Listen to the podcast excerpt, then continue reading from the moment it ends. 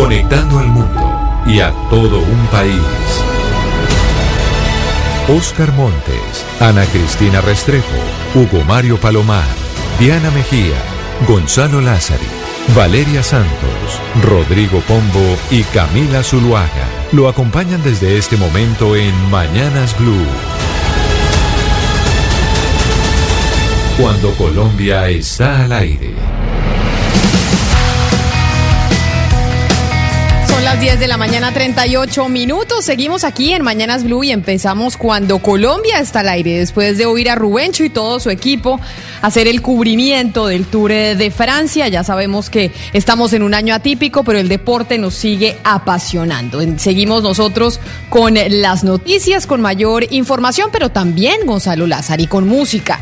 Y hoy es lunes de clásicos, pero además la música fue protagonista ayer con los MTV Video Music Awards, que por primera vez se hizo completamente digital. Ya usted más, más adelante nos contará qué le parecieron, pero, pero vámonos con música de una vez. Pues Camila, hoy está cumpliendo años uno de los cantantes eh, juveniles más importantes de Venezuela. Eh, y yo sé que este cantante de alguna otra forma mmm, pasó muy cerca de usted eh, durante su estadía en la juventud, en la adolescencia. Él se llama Florentino I, miembro de Salserín.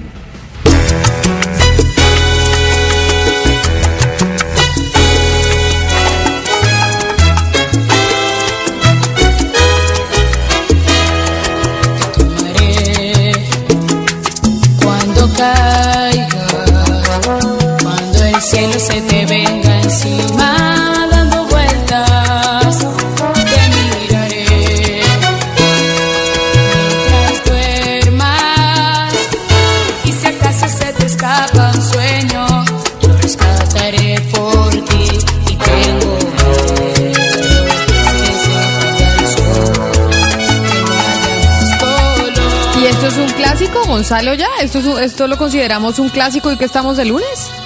Pues, a ver, ¿no le parece un clásico de la salsa por lo menos de los 90? O sea, una canción que ya tiene más de 20 años. ¿No Así con no solo el, no solo el tiempo, sino también la importancia de la canción, ¿no? Ah, bueno, pero entonces lo que pasa es que usted me va a disculpar, mi corazón venezolano eh, surgió el día de hoy porque esta canción fue muy, pero muy famosa en Venezuela. Tal vez de las tres más importantes que tiene Salserín y yo pensé que usted en Colombia, que por lo menos usted o en Colombia esta canción fue muy popular. Ya veo que no fue así. Óigame, a propósito de Venezuela, estaba viendo la portada del periódico El Tiempo el día de hoy sobre cómo está defraccionada y la ruptura total entre la oposición venezolana. ¿Qué es lo que está pasando en Venezuela? Hace rato no hablamos realmente de la situación política de su país, Gonzalo. Obviamente el Pues- COVID pues eh, copó nuestras agendas, pero Venezuela siempre fue muy importante dentro del panorama informativo y lo que pasaba con la oposición. ¿En qué están? Pues Camila, eh, usted sabe que el próximo 6 de diciembre son las elecciones parlamentarias en Venezuela. Eh, lo que pasa en Venezuela hoy en día es que hay una división muy grande, como usted menciona, en la oposición. Hay tres corrientes. La corriente de Juan Guaidó, eh, una corriente que mm, ha dicho que no va a participar en estas elecciones eh, de Nicolás Maduro o emanadas por Nicolás Maduro el próximo 6 de diciembre. Otra mm, posición que es la de María Corina Machado, que es un poco más radical que no ha dicho literalmente que está a favor de una intervención, pero en pocas palabras sí lo menciona, eh, que ni siquiera con los votos el régimen va a caer. Y la posición de Enrique Capriles Radonsky, que es una posición mucho más de centro, eh, eh, en la cual tal vez se ha criticado un poco la actuación de Estados Unidos con las sanciones. El sábado, por ejemplo, salió en libertad de Juan Requesens, que es un diputado del partido de Capriles Radonsky. Estuvo dos años preso injustamente. Entonces, lo que se conoce es que tras esa salida de Juan Requesens hay un pacto que estaría haciendo Enrique Capriles Radonsky y su partido Primero Justicia con el gobierno de Maduro para así participar en esas elecciones que no reconoce Juan Guaidó. Entonces, Capriles Radonsky le dice a Juan Guaidó, somos oposición, pero aquí no hay ningún tipo de unidad. Yo no comparto su posición. Y María Corina Machado dice, aquí hay oposición, pero no somos unidad. Yo no comparto su posición. Entonces hay tres cabezas que están divididas. Y entonces, después de esas tres cabezas divididas, la conclusión es que en Venezuela va a seguir pasando lo mismo que siempre. Y es que el chavismo, en este caso, eh, el, no sé si exista madurismo, pero el presidente Maduro y su grupo político, pues va a seguir en el poder, porque la oposición nunca se ha podido concentrar en generar una unión para ver si pueden ellos, eh, pues, llegar a la presidencia. Lo que pasa es que ahí el rol de, del Estado y del gobierno de Nicolás Maduro ha sido mucho más inteligente que el de la oposición. La oposición ya en su momento, hace 10 años, si no me estoy equivocando, decidió no participar en unas elecciones parlamentarias y obviamente toda la Asamblea Nacional fue chavista, eh, que eso sin duda alguna lo que le dio fue más poder al presidente Hugo Chávez. En este caso, cuando la oposición decide en las últimas elecciones parlamentarias participar como unidad, la oposición obtiene la mayoría. Pero ¿qué pasa? El presidente Nicolás Maduro se hace más fuerte al llamar a una constituyente eh, que se establece también dentro de la Asamblea Nacional y que es un suprapoder. Entonces lo que hizo el gobierno de Nicolás Maduro, sabiendo que la mayoría de la, de la Asamblea Nacional o del Poder Legislativo estaba controlado por eh, la oposición, llamó a una constituyente que estaba por encima incluso del propio Maduro.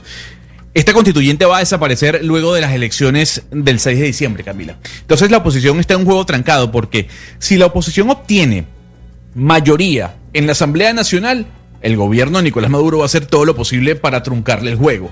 La pregunta es, ¿qué miembro de la oposición, más allá del Enrique Capriles Radonsky, va a participar eh, en las elecciones del 6 de diciembre? Eso es una, una interrogante que todavía muchos venezolanos se hacen en este momento.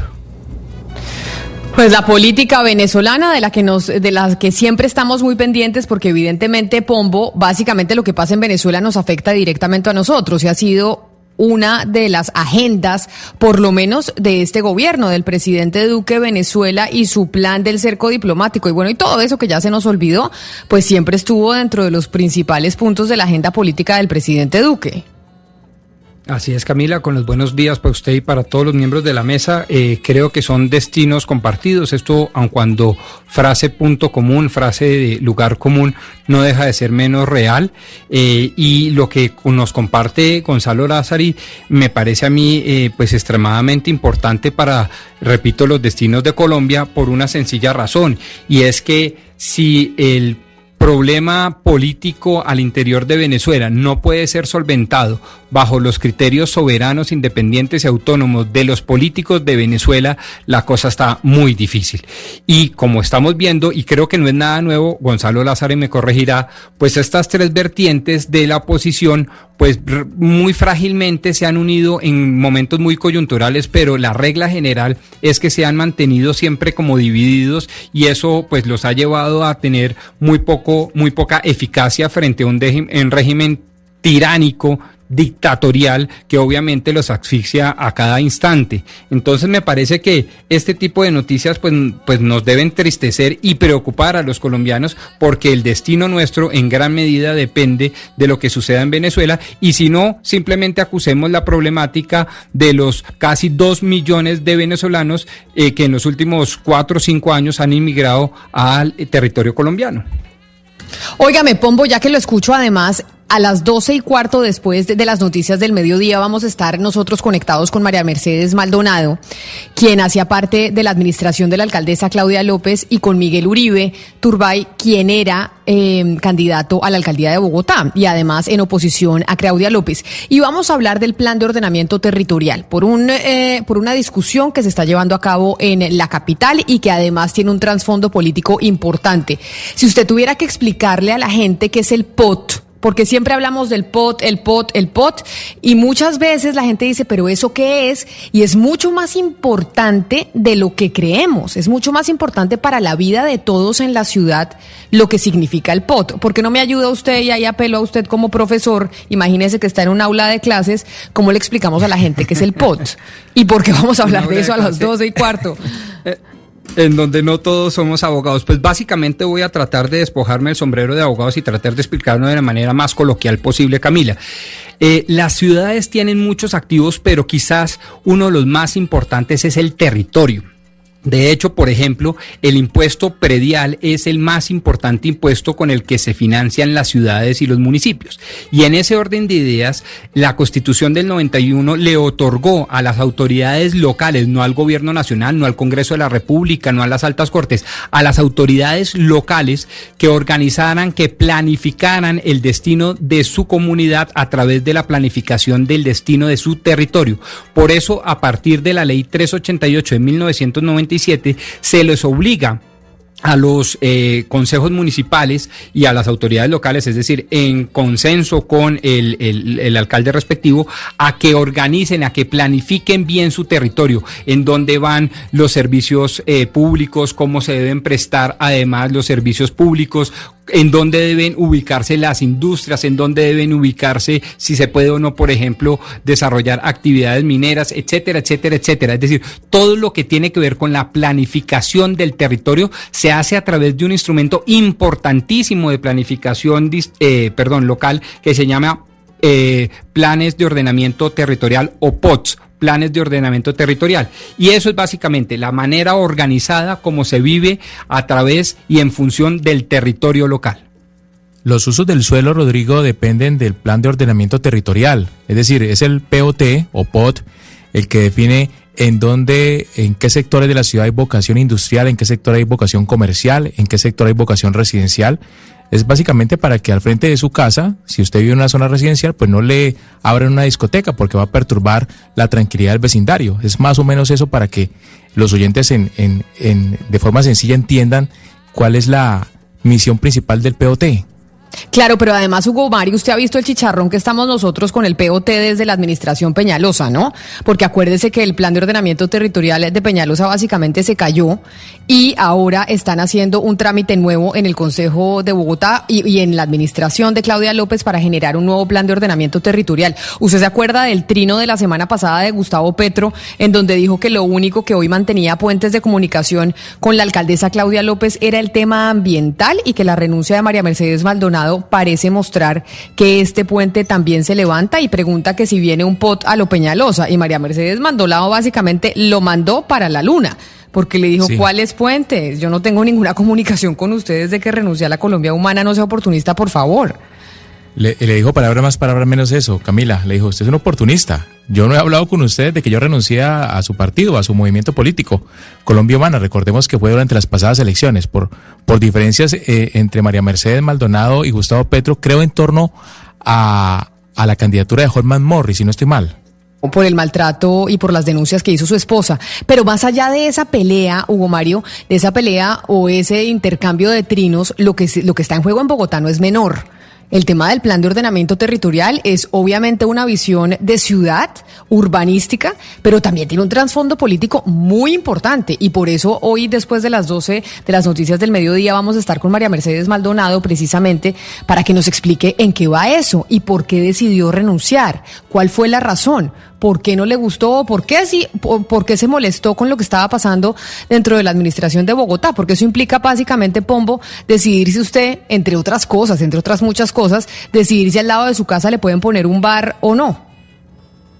Claro, claro, lo ha explicado creo que con mucho mejores creces de facilidad eh, Hugo Mario, pero le voy a decir que no solo se limita al uso del suelo, eh, está todo, por ejemplo, el tema del crecimiento de las ciudades, si las ciudades deben crecer extendidamente o en altura, está todo el tema de la manera como se deben prestar los servicios públicos, uno de ellos, el más, si quiere, el más sentido por los ciudadanos, el transporte público masivo, está, por ejemplo, el manejo de las reservas ambientales, es decir, va mucho más allá de los usos del suelo, sino en la planeación integral de cómo se debe convivir en sociedad, sobre todo cuando las sociedades son cada vez más numerosas y conurbanas.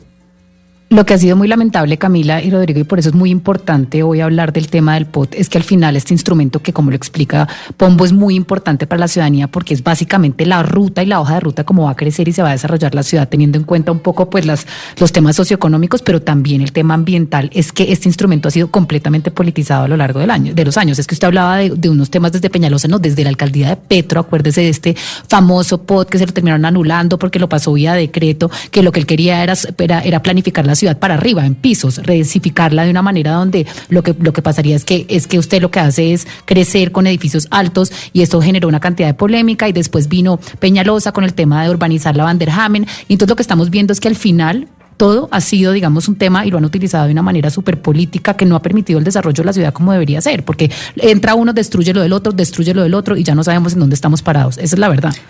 Valeria, es que uno de los ingredientes o uno de los componentes más importantes de un POD es eh, los límites, los límites que se establecen, por ejemplo, a la urbanización descontrolada. Esto no solamente afecta a Bogotá, sino en todos los lugares pues donde, donde se establecen esos POD.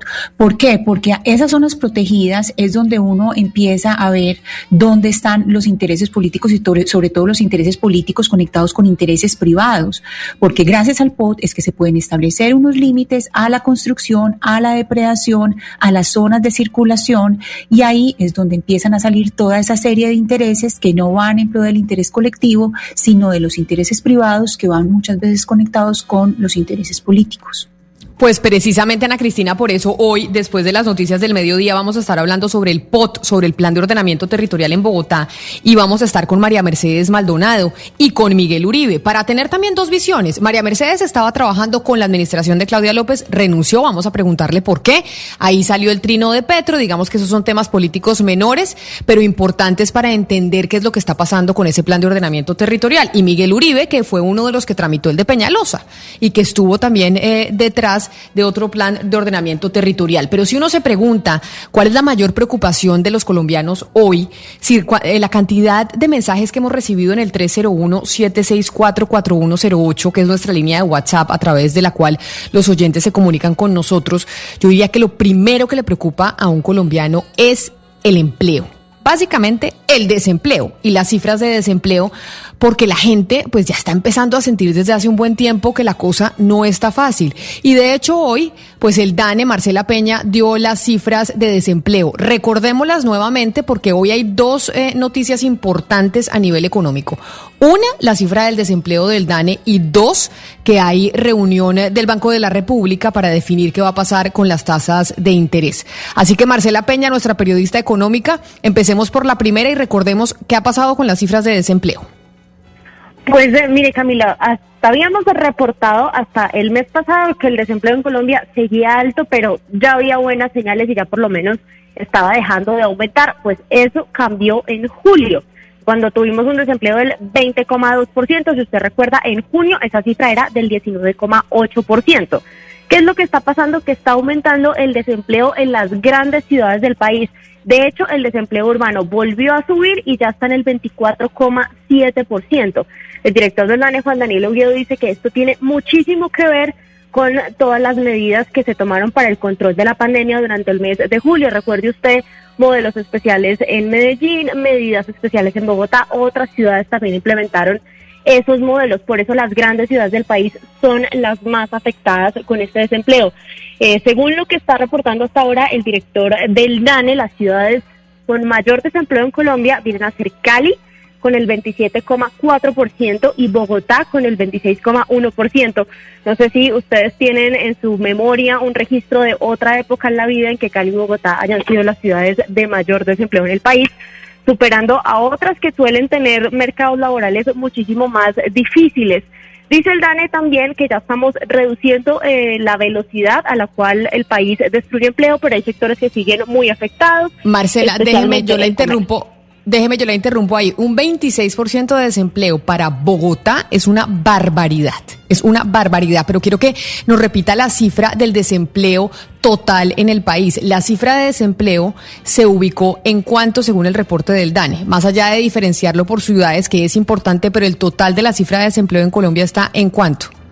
En 20,2%. 20,2%. Comparado con el mes inmediatamente anterior de este 2020, ¿Cuál es la diferencia? La diferencia es de 0.4 puntos, porque el mes anterior fue de 19,8%. Es decir, subió el desempleo. Y referente al mismo mes del año pasado, que es normalmente como se hace la medición, pero por cuenta de la pandemia, pues todo nos está cambiando un poco. Referente al mismo mes del año pasado, ¿cuánto aumentó el desempleo? Más de nueve puntos.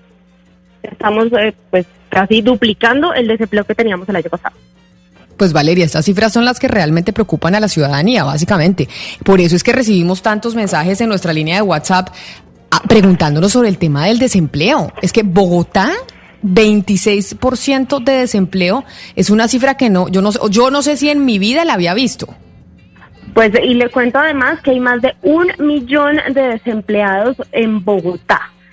Solo en el último año, hoy hay un millón ciento cincuenta y un mil desempleados en Bogotá y solo en el último año eh, 691 mil personas pasaron a ser desempleadas en la ciudad. Cifra, Camila, al final, porque las personas se tienen que estar preguntando, pero ¿cómo así que es que la ciudad entró en reactivación económica y pues digamos julio tuvo un peor desempeño que junio? Y eso tiene una explicación y es que hay que recordar a los oyentes que al final el desempleo o el empleo en Colombia se mide haciendo una encuesta en donde miran los desocupados que no trabajaron ni una hora la última semana, pero que tenían la intención y buscaron trabajo. Entonces lo que estamos viendo es que en todos estos meses muchas personas pues no estaban saliendo activamente a buscar trabajo por la misma pandemia, pero ahora las cifras se pueden agravar porque más personas van a salir a buscar trabajo. Entonces estos inactivos ya pasan a los desempleados y eso es lo que estamos viendo. Por eso las cifras Valeria. están empeorando. Y esto es lo que nos espera. Nos esperan cifras muy graves porque lo que el gobierno dice que la recuperación va a ser en, en U o en B, eso no es verdad. Los expertos están diciendo y los analistas que la recuperación va a ser lenta y que la mano invisible del mercado no va a ser suficiente para recuperar el empleo y eso hay que tenerlo claro. Valeria, es una verdadera catástrofe. Es una verdadera catástrofe. Con Bo- Bogotá con un desempleo del 26%, es una cosa que no le cabe la cabeza a nadie. El desempleo que se está, que se está disparando, que ya se disparó, por ejemplo, en Barranquilla, también es impresionante. Porque claro, la, de alguna manera la gente venía eh, sobrellevando la situación, pero después de, después de cinco meses ya no hay manera de soportar la situación. Entonces ya la gente realmente ahora, en julio, que es lo que más, lo que está mostrando la cifra del DANE, es porque ya la gente decía, ya no más, no resisto más. Pero de todas formas, me parece que esa, ese, ese desempleo tan alto en Bogotá, en Cali, igual va a ser en Barranquilla, en Cartagena, que es una ciudad turística, por ejemplo, eh, y el turismo se quedó liquidado con esta pandemia. De tal manera que me parece, y lo que me llama la atención es que no veo al gobierno Sí. comprometido en serio con este tema. Para nada. Yo no, yo no veo al ministro metido de cabeza como debería estar en este asunto. Va a ver cómo resuelve realmente el día a día, el, el- el- el día a día de los colombianos.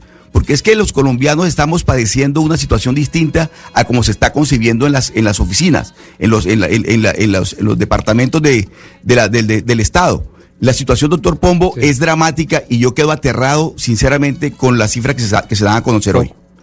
Oscar, Oscar, pocas, pocas veces ha sido tan dramática, quizás ninguna en los últimos, no sé, 70, 90 años en donde se tienen registros macroeconómicos, pero sumémosle dos cosas, dos variables de muchas que se pueden seguramente añadir, pero yo creo que las dos principales variables para, eh, digamos, empezar a tener un diagnóstico relativamente completo es la informalidad. La informalidad, eh, dicen los expertos, puede llegar a superar el 60% del tejido empresarial del país y obviamente la manera como se va a reactivar el crecimiento económico y ya empiezan a salir unos estudios de sectores privados, del sector turismo, no digo nacionalmente, sino internacionalmente, en donde básicamente se entiende que la economía se podría llegar a reactivar en unos cuatro o cinco años. Si usted suma estas dos variables, un crecimiento o una reactivación en el crecimiento y en la generación de bienes y servicios finales en una economía que eso es el PIB, pues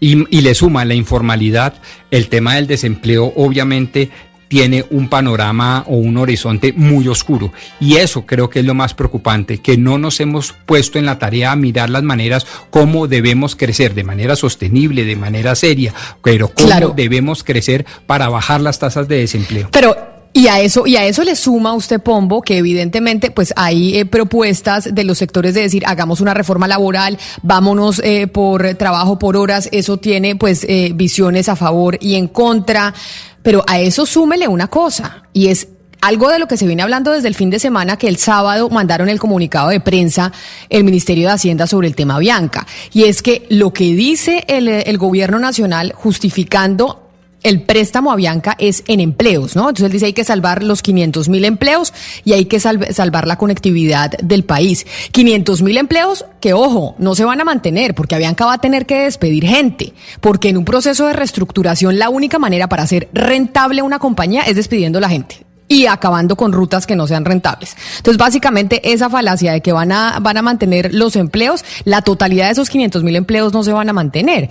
Y entonces sale la gente y las MIPIMES, que son las que generan el 80% del empleo en el país, a decir, oiga, y entonces a nosotros, ¿por qué no nos ayudaron? Que es algo que usted viene diciendo hace mucho tiempo y es, no nos ayudaron, destruyeron el tejido empresarial, no llegó la plata a tiempo, pero y, ahí es donde la gente empieza a comparar con lo del tema de Avianca y la gente no entiende estas decisiones del gobierno y no estar preocupado tampoco por mirar cómo, cómo bajamos esta tasa de desempleo. Y de, y de, nuevo, a esa patética, eh, patética eh, situación o diagnóstico, sumémosle también otras dos cosas, Camila, y es que para mejorar los índices de crecimiento, bajar la informalidad y bajar los niveles de desempleo, pues se necesitan unas condiciones en dos o tres puntos. Uno, el tema fiscal. Y ahí hay dos, de nuevo, grandes e, e igualmente respetables visiones, pero totalmente antagónicas. Los que creen que la mejor forma para reactivar la economía es subiendo altamente las tasas impositivas, los impuestos y quitarle la plata al mercado, a los empresarios, a los emprendedores que son los que más crean empleos. Habría que recordarle, por ejemplo, a los oyentes este simple dato. Por cada 11 empleos que genera el sector productivo, nosotros los ciudadanos, el Estado crea uno.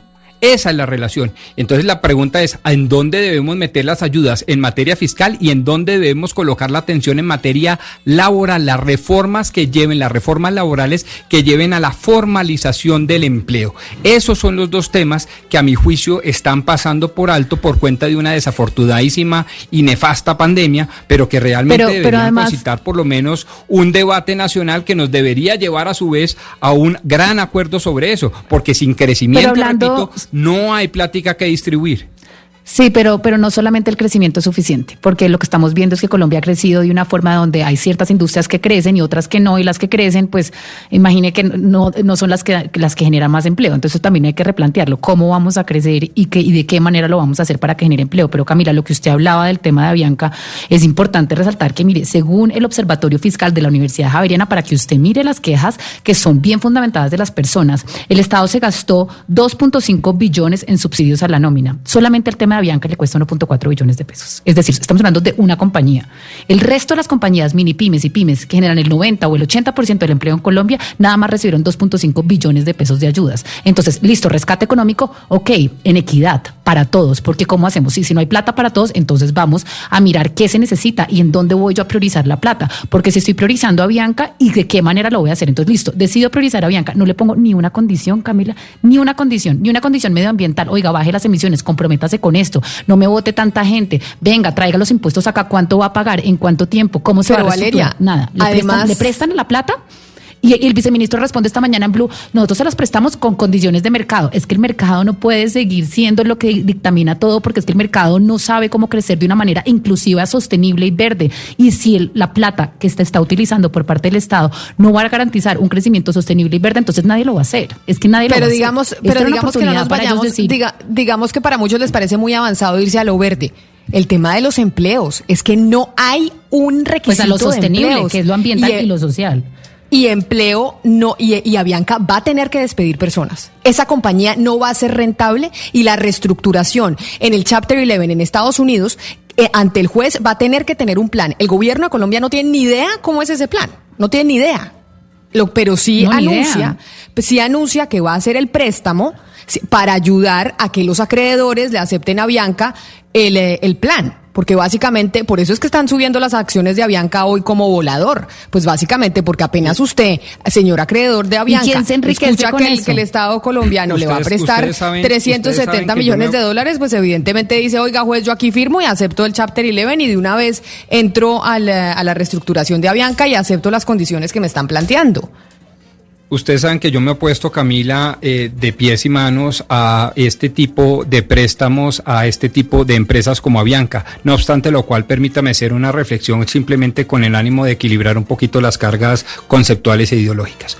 Lo primero, es cierto sí que en el momento de pospandemia deberíamos, antes que cualquier cosa, crecer. Sin crecimiento no hay plática que distribuir. Es cierto sí que deberíamos crecer equitativa o equilibradamente. Eso también lo podría llegar a comprar. No obstante lo cual, ahí la pregunta es cómo mejor redistribuir los dineros que cada vez son más pocos que le llegan al Estado. Y creo que las dos palabras fundamentales acá son la focalización y entregarle la plata a los sectores más estratégicos para a su vez lograr el crecimiento. Y en ese sentido creo que el gobierno nacional podría traer un buen argumento a la mesa y es decir, la diferencia entre muchas otras empresas que demandan igualdad Cerrera, igualdad material tal cual, pues es que ellos no presentan o no representan, perdón, una un sector estratégico en materia de competitividad, en materia de pero, crecimiento pero económico, Pombo, como los, pero Pombo, como un lo sector es el sector un- transporte y particular. Sí, de acuerdo, pues, pero entonces ese es un usted, va a seguir. puede que no nos o sea, guste, pero es válido. No, no, no, no, no, pero perdóneme, pero es que ahí también hay otras aerolíneas. Y ustedes que tanto les gusta el mercado, Claro. ustedes sobre todo que tanto les gusta el mercado, pues el propio mercado llega y suple esas necesidades que van a tener las regiones. Totalmente Y si acuerdo. resulta que no, y si resulta que no las suple, porque ese es el argumento que plantean, que es que entonces va a quedar el bichada desconectado, es que va a quedar Nariño desconectado, pues usted abre licitación y subsidia esas, esas rutas y no tiene que terminar usted como Estado eh, dando un préstamo o manejando o manejando una aerolínea. Entonces ese cuento de que porque lo que pasa es que vamos a desconectar al país, eso es falso. No se va a desconectar a ningún país. Y además, a- avalando No, aún yo- más un yo- monopolio no- de no Avianca del 50% de, la- de- de las rutas. Yo así es que a mí es que me parece impresionante que ese anuncio es que- se haya pero- hecho pero- y sobre todo con tantos empresarios quebrados que necesitaban que les subsidiaran la nómina y no lo hicieron. O sea, subsidiaron el 40%. Camila, punto. Camila, me sigo, me sigo poniendo de pies y manos a este tipo de préstamos. Vuelvo y le digo, no estoy de acuerdo por muchas razones. Una de esas es la que usted acabó de esbozar. No obstante lo cual, permítame insistir en esta idea, es que los préstamos o los subsidios o las dádivas o las ayudas, como usted las quiera bautizar, por parte del Estado, no deben tener como criterio la igualdad material, un criterio cerrero. Si a usted le dan 100, a mí me tienen que dar 100. No necesariamente, queridos oyentes, eso se tiene que Pero dar frente de al cara argumento- a la reactivación económica. Yo lo Perdón, entiendo, pero termino con frente al esto. argu- Y sí es muy importante entender que en tanto que tenemos muy pocos recursos y cada vez vamos a tener menos recursos fiscales, debamos por lo menos ponerle atención a dos cosas. El, el, el tema de la focalización de los recursos y de los subsidios y de las ayudas y segundo, el tamaño del Estado. Eso tampoco le pero, gusta pero a mucha mire, gente Pombo, hablar de pero eso, sobre, pero, es que usted planteó, usted planteó un argumento y es que resulta que es que este es un servicio público esencial. Resulta que es que Avianca venía perdiendo plata antes de la pandemia. Avianca se reventó, Sí. no por la pandemia. Avianca venía muy mal. Entonces, básicamente, ¿la hubiéramos ayudado antes de la pandemia? No lo sé. Pero digamos que ese es un debate que ya se ha hablado mucho durante todo el fin de semana y hay otra noticia económica importante. Y es, Marcela, eh, que va a pasar en el Banco de la República, porque a las ocho y media de la mañana, desde las ocho y media de la mañana, el Banco de la República esté reunido en junta sobre qué va a pasar con las tasas de interés. ¿Se ha escuchado algo de si las van a, a bajar aún más? Sobre todo teniendo el ejemplo de lo que tomó de la decisión que tomó el Banco Central más importante del planeta, que es la Fed en Estados Unidos. ¿Sabemos algo de lo que va a pasar en esa reunión de hoy? Marcela? Aló, Camila. No es tan fácil eh, decir lo que va a pasar hoy como en otras oportunidades, porque el propio Banco de la República, su gerente Juan José Chavarría, ha dado señales de que la reducción de tasas podría estar a punto de terminar. De hecho, la mayoría de los analistas esperan una o dos reducciones para lo que queda del año. Así que es mucho más difícil ahora que hagan una nueva reducción y hay que tener en cuenta también que tenemos las tasas de interés más bajas de la historia. Las últimas reducciones fueron de 25 puntos básicos, así que si hay una nueva sería solo de eso, 25 puntos básicos, pero la mayoría de analistas eh, espera apenas 50 puntos básicos para todo lo que queda de este año. Entre otras cosas, la inflación está bastante controlada, de hecho bastante baja y el Banco de la República tendría pues más espacio para cortar las tasas si es lo que quisiera hacer. Obviamente van a tener que hablar de la decisión de la Fed de darle prioridad al crecimiento económico por encima de la inflación y también pues de las cifras que tenemos hoy en el mercado laboral. Pues después de lo que pasó con la FED, yo creo que en el Banco de la República, en esa reunión de hoy, sin duda alguna, van a estar eh, teniendo eso en cuenta, porque eso es lo que están haciendo los bancos centrales del mundo. Básicamente decir, oiga, acá ponernos a fijar en la inflación en momento de crisis económica tal vez no es la mejor idea. Tenemos que buscar el crecimiento económico para el país. 11 de la mañana, 12 del día. Voy a hacer una pausa, pero precisamente cuando regresemos vamos a hablar de las elecciones en Estados Unidos, porque tenemos a un experto que dice que lo más probable es que el que gane la elección presidencial en ese país será Donald Trump. Colombia está al aire.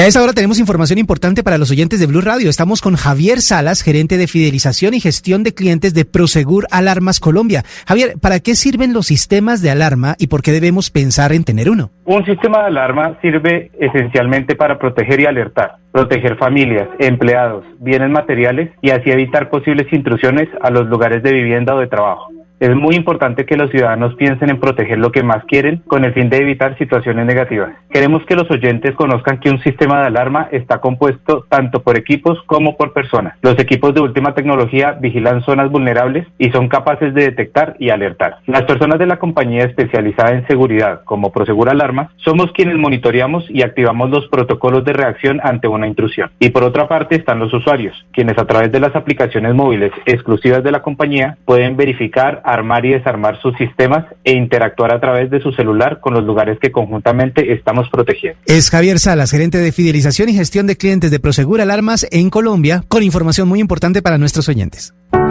coronavirus afecta a Chile en este momento. Desde Ecuador queremos informar que el 15 de agosto es la fecha. Se detiene el fútbol argentino a causa de la pandemia, a causa del coronavirus. Se ha confirmado que el retorno del fútbol peruano. Todas las competiciones de fútbol brasileiras ficam suspensas. Cuando todo se detuvo. Nosotros no. Definir a los jugadores. Este jugador es. decir, el jugador de fútbol, el goleador, la persona, el tipo caballeroso, el ejemplar. Al final todos van por el bien de. por el mismo objetivo. Y gracias, porque a ustedes eternamente tendremos que agradecerles justamente esta gran alegría para el país. Porque la radio es como la vida. Blog Deportivo. De Blue Radio, la nueva alternativa.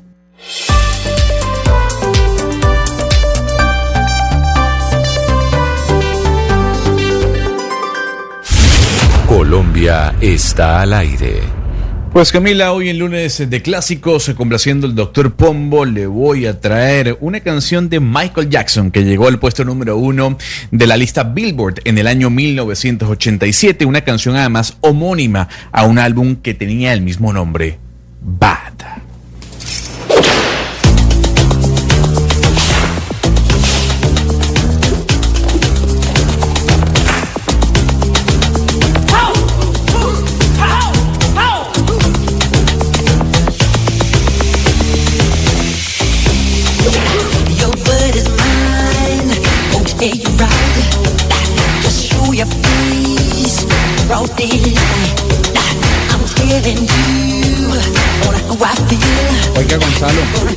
Pues primero gracias por la canción, esa es la típica música que usted sabe que a mí me gusta, pero le voy a hacer una pregunta eh, robando dos minutos del tiempo y de nuestra agenda.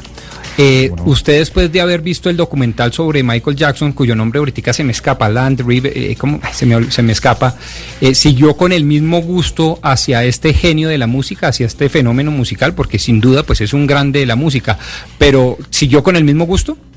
Pero a ver, ¿de qué documental estamos hablando? ¿Del documental Eh, de la carrera de Michael ¿Cómo se Jackson? llamaba? No, del de los niños, del de los niños. El de los niños, ¿cómo se llamaba Camila? Ayúdeme con el Es nombre. que no me acuerdo.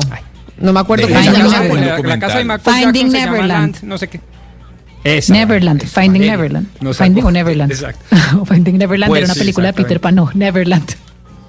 Pues, No, pero sabe que Pombo creo que es importante lo que usted planea, plantea, porque, por ejemplo, yo le pongo la, hay veces Michael Jackson a mis hijos y digo, ¿será que esto es apropiado en una fiesta que le hice a Gael y voy a Exacto, poner la canción? Y dije, no, pues las Allá mamás voy. me van a regañar. Pero, pero siento que uno sí tiene que ser capaz de, de separar un poco al artista de su obra, porque si no, entonces entraríamos en un conflicto. Imagínense todas las obras del Renacimiento y todo lo que pasaba en esa época y los, la pedofilia, etcétera. Y creo que es importante poderlo separar y poder entender de dónde viene la obra y cómo lo hizo, etcétera teniendo la información y contando las cosas como son, pero es muy difícil para uno dejar de apreciar a, un, a una música como la de Michael Jackson por las terribles y asquerosas ¿Sabe cosas que, que- hizo el señor, pero sí. Sabe que, que eso estaba hablando este fin de semana con algunos amigos sobre la actuación de Kevin Spacey, porque Kevin Spacey, que fue uno de los que salió a relucir dentro del Me Too por ese acoso a hombres dentro de las producciones y cuando era director de un teatro en, eh, en el Reino Unido, y Kevin Spacey básicamente está completamente marginado de la industria del cine y de la televisión precisamente por eso. Y, teníamos el debate de, hey, no hay un eh, fallo judicial, pero pues también tiene que haber una sanción social. Siendo este señor sumamente talentoso, no, debe no debería por lo menos tener la posibilidad de seguir trabajando y, la, y en este momento no la tiene. No la tiene porque va- ninguna plataforma, como seguramente las mamás de, de, la- de los hijos de, sus, de los amigos de sus hijos, Valeria, como con Michael Jackson, pues no le ponen la canción. En este caso, mucha gente considera que separar la actuación personal de un eh, personaje público, por más talentoso que sea, es muy difícil. Y por eso, pues, Es que yo básicamente, creo que Kevin vez- Spacey está completamente marginado del, del mundo del, del cine y, y- y no tiene derecho al trabajo en este instante.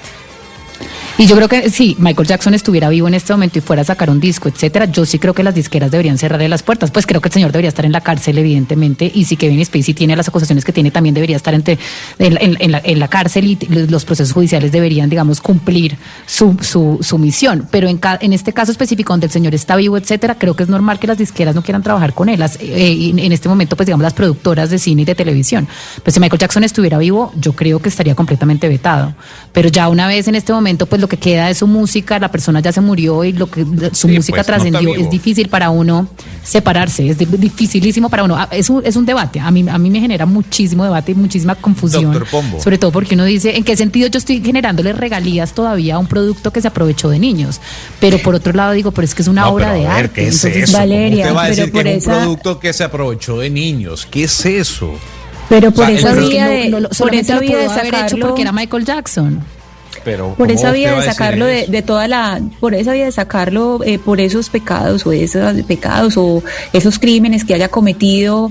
eh, Tendríamos que quedarnos sin Polanski, tendríamos que quedarnos sin Woody Allen, tendríamos que quedarnos con una lista larguísima, sobre todo en el campo del cine, es decir, sobre todo en el campo del cine, que es, digamos, lo que está más, mm, lo que tiene más visibilidad y más eh, eh, conocimiento por medio de la prensa. Nos tendríamos que quedar con buena parte del mejor cine que se ha producido por ese tipo de, de vida eh, paralela que llevan, que llevan esos creadores de cine que son grandes creadores. Yo creo que aquí uno puede evocar un poquito esa frase eh, famosísima de Oscar Wilde cuando él dice no hay libros morales o, inmo- o inmorales, sino hay libros bien escritos y mal escritos. Eh, es decir, hay, hay que separar el artista, así suene horrible, pero hay que separar el artista de su obra, porque si uno se queda Claro. pegado de eso, pues nos quedamos con la mitad o menos de la mitad que ha habido del arte. Porque pues hay una Doctor vida, hay una vida que nosotros no conocemos y, y la conocemos por una vía que es, eh, digamos, la menos, la menos adecuada, que es la vía del chisme muchas veces. No siempre es criminalizado, sino muchas veces por vía del chisme.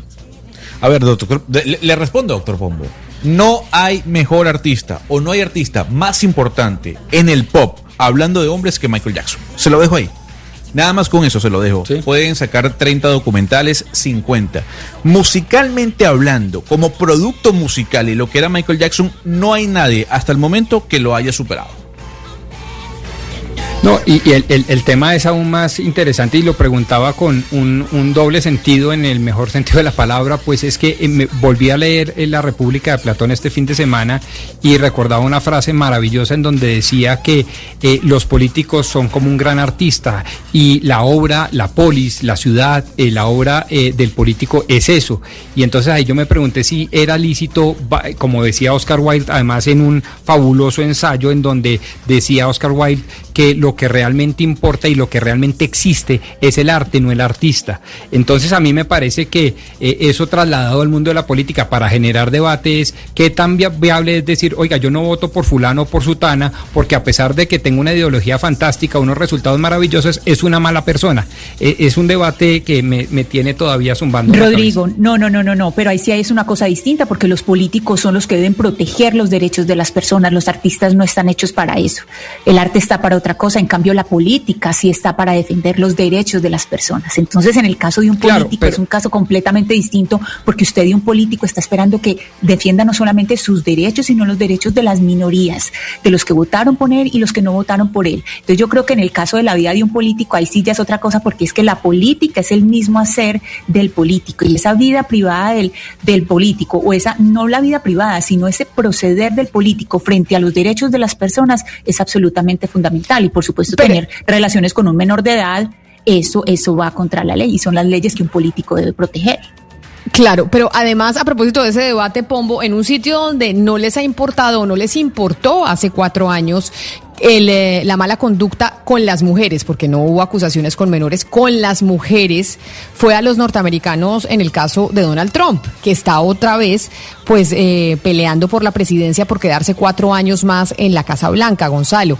Y parece, o según nuestro invitado que vamos a entrevistar a continuación, parece que a los norteamericanos no les va a importar tampoco en esta oportunidad porque según él va a volver a ganar.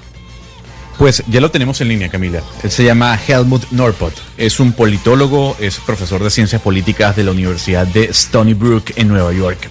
El señor Norpot, para poner en contexto a los oyentes, es muy conocido en los Estados Unidos por desarrollar el modelo primario electoral, el cual ha predicho correctamente cinco de las últimas seis elecciones presidenciales estadounidenses. Y a través de este modelo, él acaba de anunciar hace unos días de que el presidente Donald Trump ganará el próximo mes de noviembre. Para entender un poco más sobre de qué va este modelo y de por qué el profesor Norpot dice que Trump mm, va a ganar, va a reelegirse, nos atiende hasta ahora desde Nueva York vía Zoom. Doctor Helmut Norpot, más que doctor, profesor, gracias por estar con nosotros a esta hora en Blue Radio. Well, thank you for inviting me. This is, I think, my first interview with a uh, South American uh, station.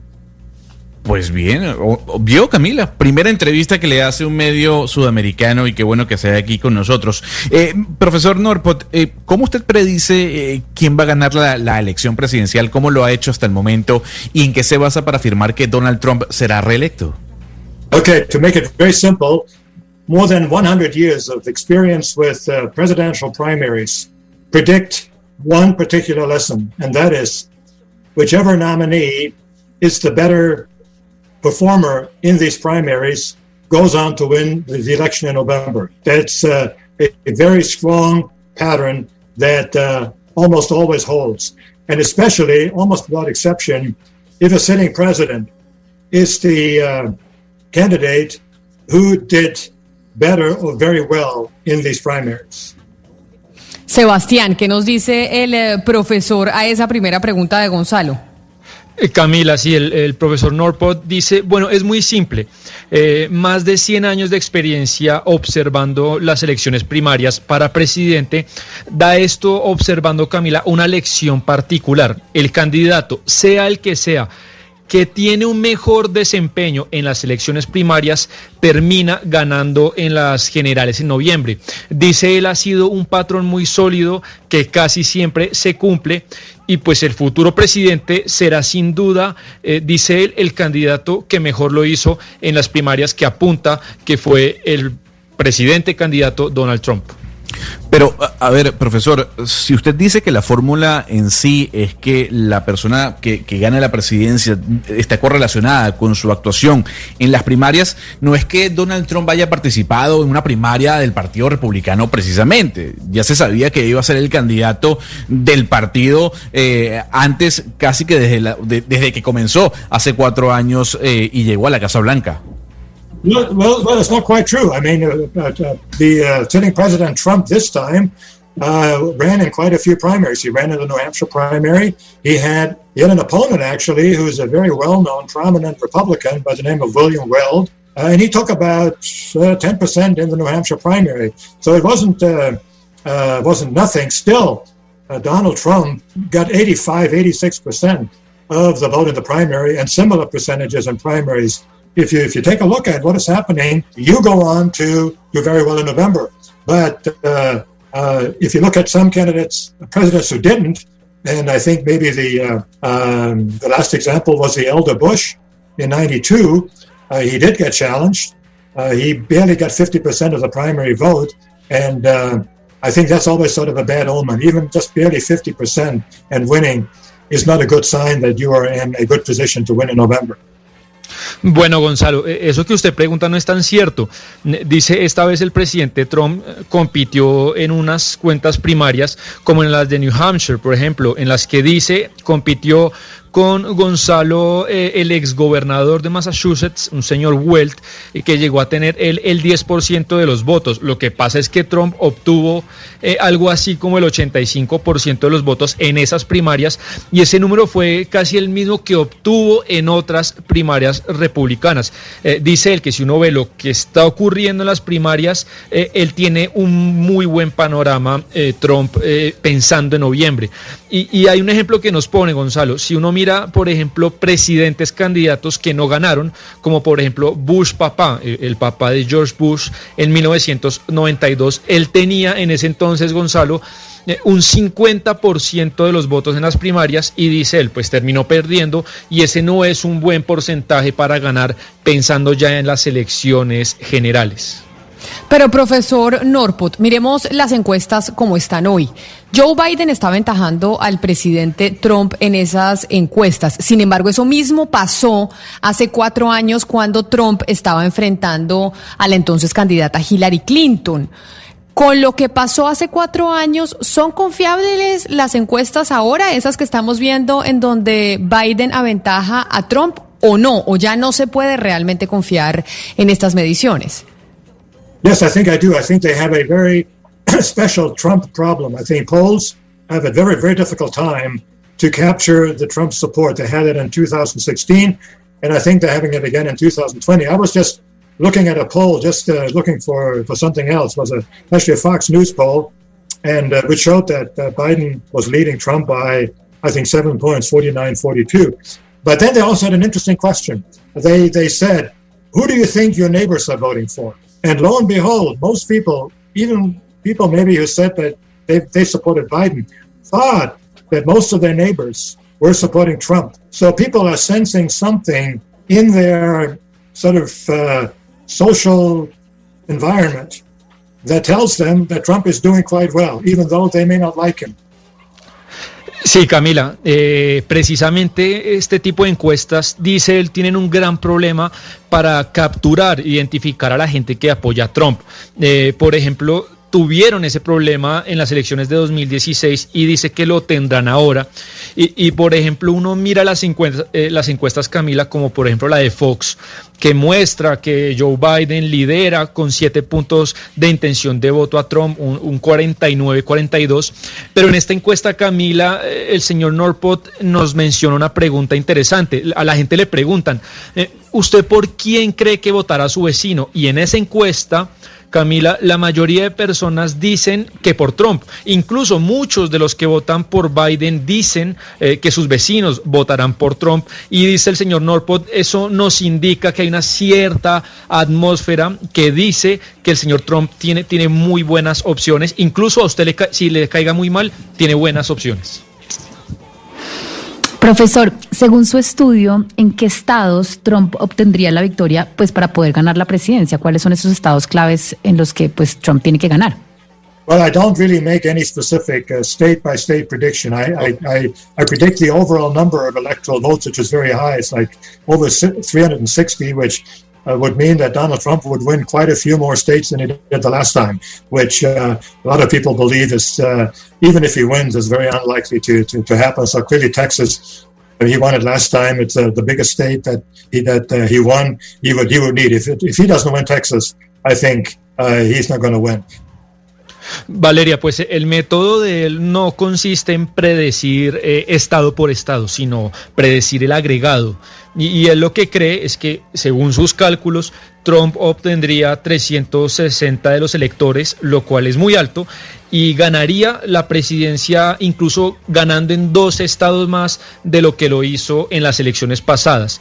Y, dice que la vez pasada muchas personas dijeron, bueno, Trump quizás gane en Texas, que es el estado más grande, pero no ganará en las generales. Eh, y, y esta vez cree que Texas es muy importante, que si Trump no vence en Texas, pues será muy difícil que le gane a Joe Biden. Una última pregunta, profesor Northwood, y se la hago al académico. ¿Considera que los votantes demócratas se equivocaron al elegir a Joe Biden como candidato o realmente sí será el mejor para enfrentarse a, a Donald Trump? Well, he won the the Democratic race. He won uh, in the end uh, after a very bad start in New Hampshire and and uh, and Iowa. He went on to to win it, uh, which I, which you would have to say would mean that most Democrats would uh, be sort of happy uh, with with him to to be the the Democratic nominee. I mean, you realize Bill Clinton right now is three years younger than Biden, and Bill Clinton was elected 30 years ago. Uh, so, they, I mean, there is something not quite right with the Democratic Party that they have to to have to go and and uh, pick somebody that old and uh, lately uh, certainly not tested by the other side uh, in debates, etc. And so, I think it will be very very critical for him and his ability to persuade the electorate that uh, that he's a man of the hour, how he performs in the debates against against Trump. Pues profesor Helmut Norpot, politólogo y precisamente profesor de ciencia política en la Universidad de Stony Brook, mil gracias por haber estado con nosotros y pues habernos dado sus proyecciones de lo que puede pasar en las elecciones de los Estados Unidos. Feliz resto de día para usted. Thank you. anytime. My pleasure. Claro que sí, Sebastián. ¿Qué nos dijo al final el profesor Norport a la pregunta de Ana Cristina? Que si Biden sí era el mejor candidato para que pudieron haber escogido los demócratas. Pues Camila, eh, dice el profesor que Biden termina ganando las elecciones, eh, la candidatura demócrata, después de un mal comienzo, como lo tuvo él en Iowa y New Hampshire, eh, pero él diría, él cree que la mayoría de los demócratas están felices con que él sea su candidato, pero pone un, un ejemplo, le dice em, Ana Cristina, ponga atención que Bill Clinton es tres años menor que Joe Biden, pero Bill Clinton fue electo presidente hace 30 años, algo que no es muy bueno para lo que quiere reflejar el Partido Demócrata. Eh, esto pues habla de hecho de que, de que alguien tan mayor compita en las elecciones. Será, dice él, muy difícil eh, que Joe Biden en los debates logre persuadir con su habilidad, dada su edad, pues en los debates eh, contra el señor Donald Trump. Ahí tiene, Gonzalo. O sea que básicamente el señor le da la razón a usted, porque usted es de los que cree que Trump va a ganar, ¿no? ¿Usted está pensando con la ilusión, haciendo el pronóstico con lo que usted quiere que pase o con lo que cree que va a pasar en Estados Unidos? Ambas dos inclusive, Camila. Yo quiero que pase y deseo que pase. Eh, y el profesor decía algo muy importante eh, y tiene que ver con la vejez de Joe Biden. Hay que esperar el debate entre Trump y Joe Biden si es que se da, a pesar de que Hillary Clinton y Kamala Harris eh, le han dicho a Biden oiga, usted no vaya a debatir. Ahí se verá realmente quién tiene el talante para gobernar los Estados Unidos. Yo creo que Trump se come vivo a Biden en un debate. Y creo que eso no le, le, es perjudicial al final a Joe Biden a la hora de persuadir, como decía el profesor, a esos electores que aún están indecisos. Bueno, mejor dicho. O sea que en esta mesa no solo Gonzalo cree que va a ganar Trump, Ana Cristina, usted también cree que Trump va a ganar. Bueno, hagamos la apuesta de una vez. Nos la, eh, hacemos la apuesta de una, vez, para noviembre. De una hagamos la polla. Yo creo que va a ganar Trump contra mi voluntad porque me parecería un desastre, pero también creo que en lo que queda de tiempo, Camila, ellos van a hacer lo posible porque hable Kamala Harris en vez de él. Van a hacer lo posible porque ella sea la que la que tome la voz. Pero yo creo que no, eso no, no tiene reversa. Yo creo que ese señor va a ser presidente otra vez. Qué pesar. No, yo sí prefiero pensar pues con el corazón y con la ilusión, porque es que yo no entiendo en esta mesa cómo medio tratamos de normalizar una presidencia de Donald Trump. O sea, cómo a Gonzalo le puede parecer eso positivo, además Gonzalo siendo latino. Es que ese, es el tema que no entiendo, porque es que a mí me parece que cuatro años más de Trump sería la decadencia de absolutamente todo lo que el mundo ha tratado de luchar por, por implementar en los últimos 50 años. Pero bueno, eh, yo pienso que va a ganar Biden porque quiero que así sea y porque siento que en este momento Biden se acaba de dar cuenta que tiene que endurecer el discurso de la ley y el orden un poco para implementar, digamos, cierta, cierta sensación de que él también va a tener las cosas bajo control, porque ahorita todo lo que va a pasar en la elección va a ser quién quién va a poder, digamos, manejar el tema de las protestas mejor y quién va a generar una sensación de seguridad en los, en los Estados Unidos. Pues de hecho, de hecho Trump lleva de, trinando todo el fin de semana y hoy lo ha vuelto a hacer poniendo eh, en su trino exclusivamente ley y orden. Law and Order no, y no, pone nada más. Es lo que es lo que dice, pero pero frente a lo que decía el profesor Norport al final, Pues Trump tampoco es tan joven. O sea, Trump, ¿cuántos años tiene eh, el presidente Trump? 74. 74. ¿Y Biden, 74. ¿y, Biden cuán- ¿y cuántos tiene Biden, Ana Cristina? Biden eh, tiene 77, me parece. Sí, Trump sí bueno, estoy segura no- que 74, Biden creo que 77. Pero O sea, los dos igual son, son muy mayores. Los dos, los dos son ya eh, No, tercera edad, porque tercera edad es después de los 60 o no. ¿Desde cuándo empieza uno en la tercera edad? ¿60 o 65? Yo creo que 60. 60. Por eso. Después de los son 60. dos. Sí, son dos de la tercera edad. Sí, tiene Biden. Eh, Trump tiene 74 y Biden tiene 77. Pues así como que sean un par de niñitos, ninguno de los dos. Lo que pasa es que Trump se ve muy vital. Eh, Trump tiene Esa es mucha... la vitalidad, eh, exacto. eh, eh, esa, es la, di- esa es la diferencia, es la vitalidad. No creo que estemos aquí en un debate, eh, no es tanto de la edad, sino de la vitalidad y el dominio del discurso. Por eso él se ha pegado de Exacto. esto. Pues el dominio de las mentiras. Biden, muy- eh, Se me fue Ana Cristina, yo ya la No, veía que estaba teniendo tema- problemas. Es un tema, Camila, de cómo manejan las 20 mentiras que dice el presidente de Estados Unidos al día. Es que estamos hablando de un señor que es completamente mitómana y las personas le creen. Ahorita empezó este fin de semana con que lo que pasa con las protestas es que hay un golpe en contra de él para derrocar la- al presidente de la República y la gente se lo cree. La gente lo lee y se lo cree. ¿Y usted cómo le Valeria. puede argumentar o debatir a una persona que dice tantas mentiras? Eso lo vuelve loco cualquier persona. Por eso Friedman, como lo comentábamos, decía, usted no puede, Biden no puede sentarse en un debate con Trump si no es con un pa- panel de jurados que todo el tiempo le estén diciendo a Trump, eso es mentira, eso es mentira, eso es mentira, porque es que usted como debate con Pues, alguien así. Pero ver, permítame seguir con la, permítame seguir con la encuesta, con la polla. O sea, nosotros estamos haciendo aquí la polla hoy que es 31 de agosto, ¿no? Las elecciones en noviembre en Estados eh, Unidos, dos meses y medio más o menos antes de, de la elección. Ana Cristina dice que en contra de lo que ella quisiera, pero pues como aquí estamos de lo que creemos que va a pasar, ella dice que gana Trump. Gonzalo quiere y cree que va a ganar Trump. Barcela, mm, em, Valeria cree y quiere que gane Trump. Pombo, usted. No, Valeria no quiere que gane Trump, ni yo tampoco. No, Yo Biden, perdóneme, perdóneme, Biden, Biden. Es que aquí ya se me, se, se me fueron los ojos para arriba. Valeria quiere y Tranquilo, cree que va a ganar Joe Biden. Usted, Pombo. Eh, eh, yo con las lágrimas en los ojos creo que va a ganar Trump. Por muchas razones, las mentiras sin duda ocupan uno de los principales lugares, pero le voy a dar dos para tratar de ser justo con ese troglodita. La primera, eh, yo creo que él sigue representando el concepto de riqueza, de prosperidad en un país que bien abraza ese concepto, sobre todo en época pospandemia. Y lo segundo, creo que él ha dejado muy claro desde antes de su discurso, durante su discurso y ahora que usted comenta el último trino, el tema de la representación de que él es el orden, la ley y el orden para las libertades personales de los gringos. Y eso me parece que eh, es un mensaje muy fuerte en cualquier momento de los Estados Unidos, pero sobre todo en este momento de la historia americana. Y creo que eso lo va a llevar a una victoria no holgada, pero va a ganar Donald Trump. Y ahora Hugo Mario en Cali. ¿Usted qué quiere y qué cree que va a pasar? Yo quiero que gane Biden, Camila, que regresen los demócratas al poder, pero muy a mi pesar y a mi querer creo que va a ganar Trump. Porque eh, no tanto porque los eh, norteamericanos crean que es el presidente que necesitan, sino porque Biden es pésimo candidato. Es que es, es- no transmite absolutamente nada, Camila.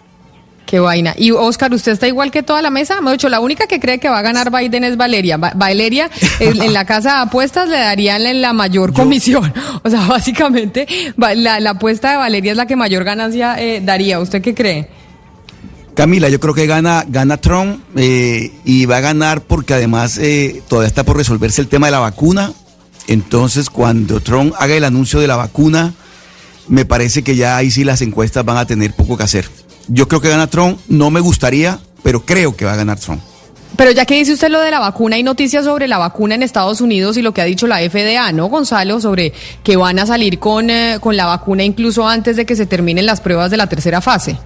Pues siguiendo la línea de Rusia, Camila, y esto, esto sucede tras una entrevista que publicó el Financial Times el fin de semana Stephen Hunt, que es el director de la FDA, que dijo, hay una posibilidad de que nosotros aprobemos el uso de la vacuna eh, en términos de emergencia antes de que finalicen o antes de que finalice la fase 3 de la prueba. Eso puede ocurrir, eso lo estamos hablando, lo estamos conversando, de que la FDA puede autorizar seguramente a Moderna a que ya empiece la distribución de la vacuna sin haber culminado la fase 3 de la misma. No, mejor dicho. Entonces, todos aquí, Valeria, está usted sola. Si usted gana, se gana una suma de dinero importante. Porque usted es la única que, que, le apuesta a Biden. Mejor dicho. y además, si gano es en contra de todo, de todo el establecimiento, de todo lo que está haciendo el señor Trump, utilizando ahora la FDA y todo para poder favorecer su elección. Es que estamos hablando también de un uso, pues, bastante cuestionable del poder para ganar una elección. Pero si gana, se la lleva republicana fue grotesco y en este momento, ah, y sabe que estaba leyendo justamente un artículo esta mañana en The Guardian que decía, Camila, que usted no sabe el peligro que va a ser para el mundo si empiezan a autorizar estas vacunas si, eh, eh, sin los requisitos, porque sería muy peligroso para la humanidad que el próximo año todo el mundo se vacune con una vacuna que no sirva de nada. Ahí sí, mejor dicho, apague y vámonos. Ah, no, no, no, yo hasta que no estaba, esa, yo por lo menos, ahí les hago otra encuesta, yo hasta que eso no esté requete probado, así la que haya pasado por todas las fases y todo, yo no me la pongo. Así no me dejen subir a un avión. ¿Usted, Pombo, se pone una eh, que no haya pasado por todas las fases, como lo que va a pasar en Estados Unidos y en Rusia? No, ya lo hemos dicho y ni por chira, yo no me la pongo. Pero así sea gringa, es decir, es que estamos hablando de la gringa, que están que no, no le está hablando de la rusa, le hablo de la gringa. yo, sí, yo entiendo que es muy fácil decir que la yo rusa quiero mucho a los gringos, pero, tampoco me da. No, yo, yo, yo quiero mucho a los gringos. No solo no soy anti-yankee, sino que los quiero mucho y los admiro muchísimo. Me parece que son el reflejo más vivo del mundo helenístico en el hemisferio occidental, pero no los quiero tanto para, como para ponerme una vacuna en fase 2. No, fase 3 que te probada. Ana Cristina, usted tampoco. Es que creo que la encuesta nadie se la va a poner. nadie se va a poner pero, la vacuna pero Camila que también. por todas las fases. Yo creo que tengo una inclinación muy fuerte por AstraZeneca, porque es a la que le he visto como el, proceso más, digamos, apegado a los protocolos, todo lo que uno lee. Bueno, no sé. También aquí sí digo con el deseo, ojalá fuera la de AstraZeneca, pero pues uno no sabe.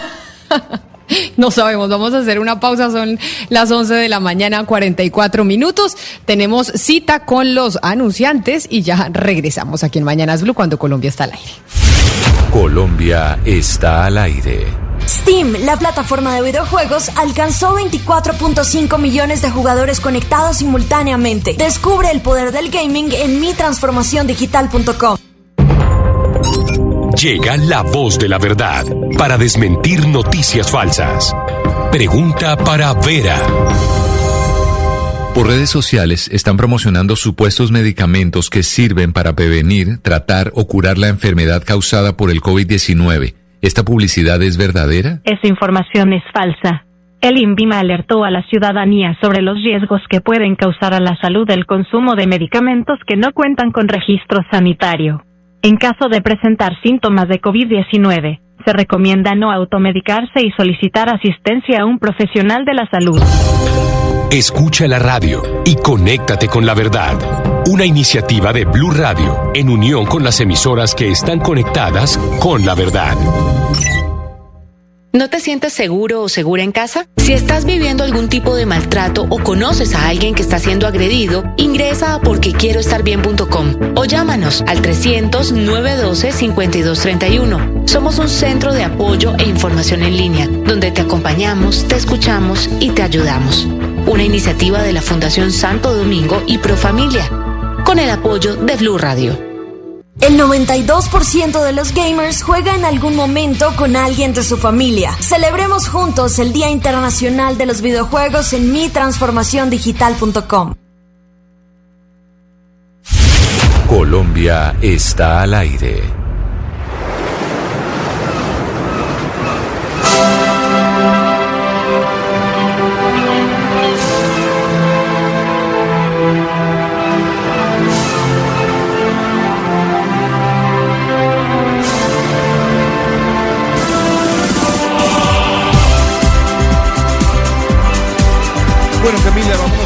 1992. La semana pasada Valeria Santos decía que es imposible mezclar el pop y la electrónica. Pues bien, aquí hay un ejemplo de que sí se puede. Estos son los Pet Shop Boys.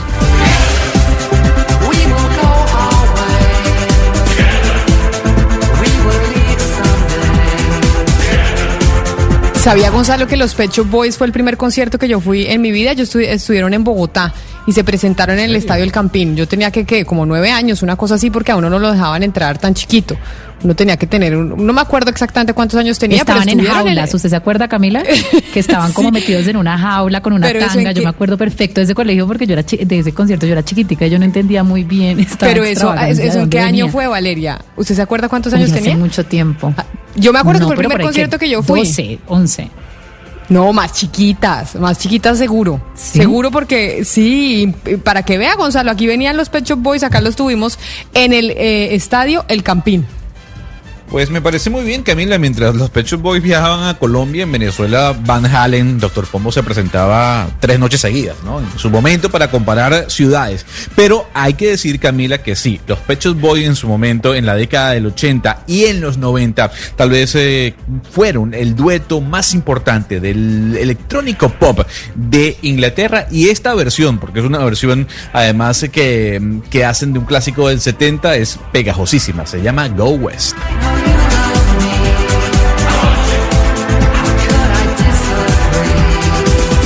Ahorita que estábamos en Cuñas, estaba oyendo que se viene el Día Internacional de los Gamers. Ya sabemos que los gamers son más importantes que todo el mundo mundial, como dicen por ahí. O sea, los gamers son más importantes que la música, más importantes que el cine, o por lo menos si, no, si los vamos a medir por, te- por temas eh, de dinero y de recaudo.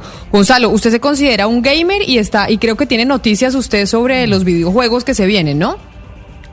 Pues digamos que soy un gamer amateur, Camila, por llamarlo así, no profesional. Y sí, eh, eh, es importante que con ese Día Mundial del Gamer también eh, se hable de lo que va a ocurrir el próximo 4 de septiembre, porque los fanáticos de Marvel y de Avengers podrán disfrutar de la historia de todos estos superhéroes en PlayStation. Primero en el PlayStation 4, el próximo 4 de septiembre, y muy pronto en PlayStation 5. Se trata del juego Marvel's Avengers. Es un juego épico de acción, Camila de aventura en tercera persona, eh, podemos jugar cuatro personas a la vez, o sea, es un juego muy interactivo en el cual yo puedo ser Iron Man, usted puede ser eh, la Capitana Marvel que tanto le gusta, el Doctor Pombo puede ser Hulk y Oscar Montes, por ejemplo, en Barranquilla puede ser, eh, no sé, Capitán América y todos los cuatro podemos jugar al mismo tiempo este videojuego que repito sale el próximo 4 de septiembre. Yo sí sería la Capitana América. ¿Sabe que sí? Yo sí me metería en ese personaje. Vamos a ver si después de que salga usted nos enseña cómo se juega y nos ponemos a jugar todos eh, en línea. Permítame, me voy para Medellín porque más allá de los videojuegos, eh, Ana Cristina, hay una noticia con la Comisión de la Verdad y hoy eh, hay una cita importante precisamente de algo que se va a conocer en la Comisión de la Verdad sobre un documento que se ha venido eh, estructurando desde hace mucho tiempo para conocer sobre lo que pasó con el despojo de tierras de los campesinos, según entiendo. Sí, Camila, así es. Hoy a las 5 de la tarde, una organización social que trabaja con campesinos, que es la Fundación Forjando Futuros, le va a entregar a la Comisión de la Verdad un sistema de información de despojo y restitución de tierras en Colombia, Camila. Esto es información eh, de abandono forzado, despojo y restitución que proviene de 65 juzgados y tribunales en 26 departamentos y 315 municipios. Pero le tengo un invitado para que nos hable del tema. Precisamente el director eh, de Forjando Futuros, Gerardo Vega, nos acompaña. Doctor Vega, eh, buenos días y bienvenido a Mañanas Blue. Buenos días, muchísimas gracias. Sí. Doctor Vega, esta, esta, esta, esta herramienta, hablemos de esta herramienta y, y para qué sirve, para qué le va a servir a la Comisión de la Verdad. es un sistema de información que tiene 470 mil datos que se pueden conjugar entre ellos. Es el trabajo de nueve años de la Fundación Forjando Futuros, soportado en 4.700 sentencias que han sido expedidas por los jueces y magistrados. ¿Y para qué sirve esa, información? Esa información devela quiénes fueron los que despojaron, quiénes despojaron las tierras en el país, a quiénes se la despojaron, a qué tipo de campesino o familia le despojaron la tierra, ¿cierto? Dividido en tres grandes partes. Empresas que tienen que ver con la parte agropecuaria, empresas extractivistas y los bancos. Eso nos sirve para concluir esa información, esos datos, esas cifras, esos números construidos durante nueve años nos dicen esa información. Doctor Vega, pero nosotros sabemos que eh, la Comisión de la Verdad pues no tiene, digamos, una, una fuerza eh, judicial. Lo que está es recogiendo eh, información para, pues, para la verdad, como lo, como lo dice su nombre. Este análisis muestra no solamente nombres, como usted nos está diciendo, pero también mostraría patrones, que es lo que busca el, la Comisión de la Verdad. ¿Qué tipo de patrones mostraría este análisis? Sí, exactamente. Muestra patrones de comportamiento ilegal cometido por quienes despojaron. Te voy a poner tres ejemplos. Quienes despojaron de empresas, ¿cierto? Los jueces y magistrados han señalado que crearon, crearon un entramado jurídico. Lo dice así en las sentencias contra Argos. Argos es una empresa antioqueña, era, era antioqueña, hoy es una multinacional y tiene 14 sentencias en contra. Y dice que hay un entramado jurídico creando otras empresas y fiducias para poder cambiar el nombre de los propietarios originales de la tierra y queda al final el nombre de Argos.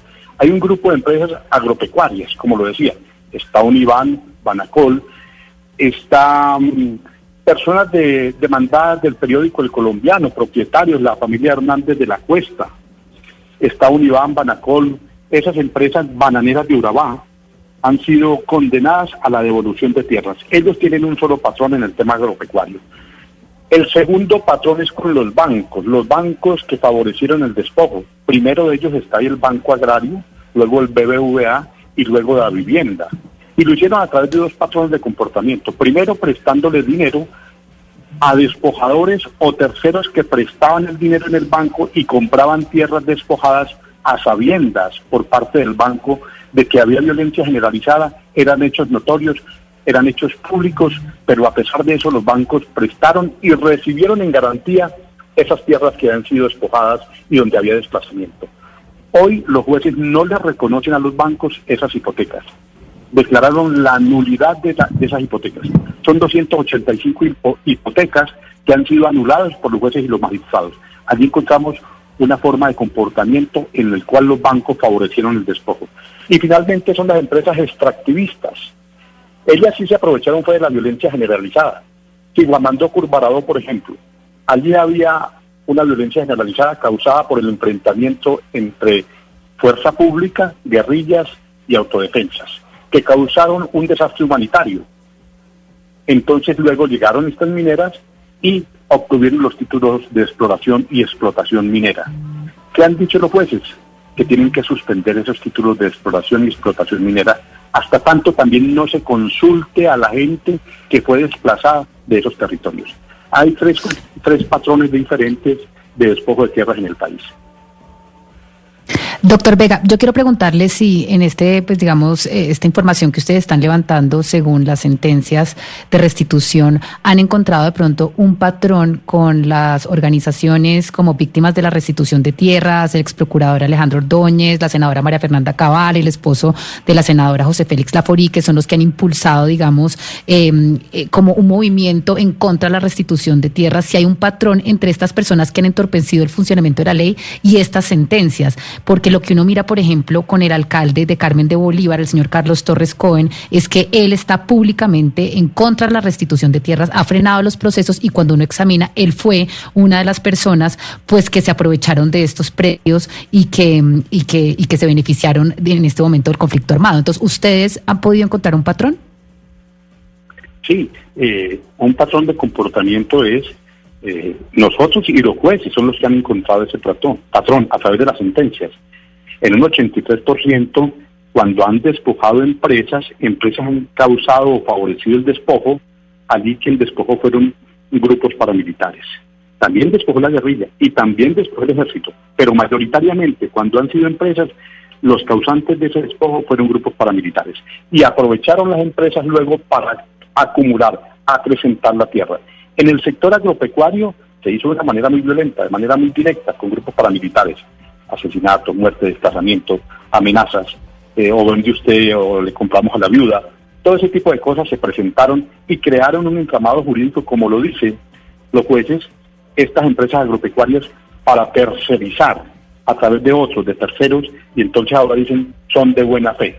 Ellos de manera directa no causaron el desplazamiento, ellos de manera directa no provocaron la amenaza o la violencia, pero otros la causaron, pero ellos sí sabían y luego acrecentaron, compraron a precios irrisorios esas tierras.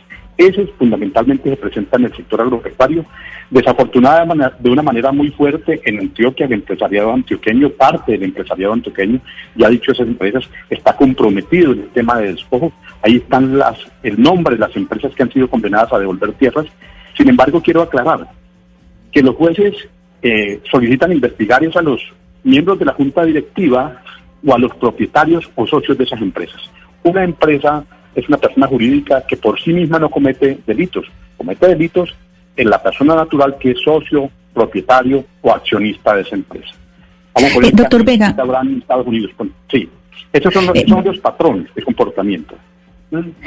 Sí, doctor Vega, en esta, en esta herramienta que ustedes van a entregar hoy, eh, se habla, pues eh, pienso que debe estar en toda la columna, o supongo que debe estar en toda la columna vertebral de ese análisis, los avances de la reforma rural integral de los acuerdos. Y le quisiera preguntar si a partir de este gobierno ha habido eh, algún tipo de modificación o cómo ha cambiado la manera en que se ha llevado la restitución de tierras del gobierno anterior. ¿Cuál ha sido esa transformación que ustedes han notado a través del análisis?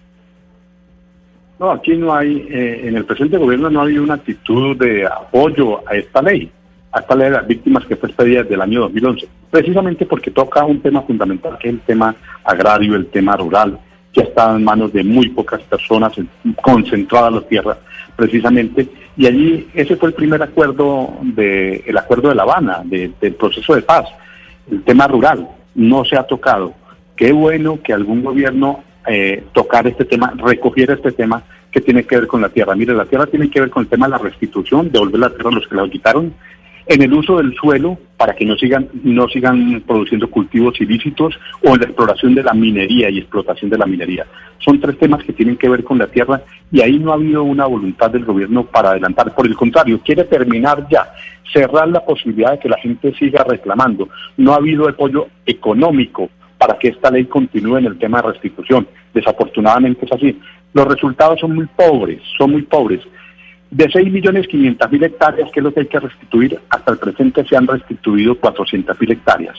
No solamente responsabilidad de este gobierno, del anterior también. Son 400.000 hectáreas lo devuelto de 6.500.000.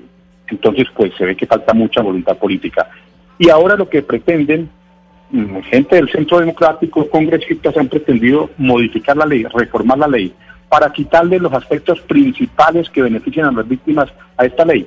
Por ejemplo, eh, la inversión de la carga de la prueba, la buena fe exenta de culpa, han querido hacer inocua, ineficaz esta ley.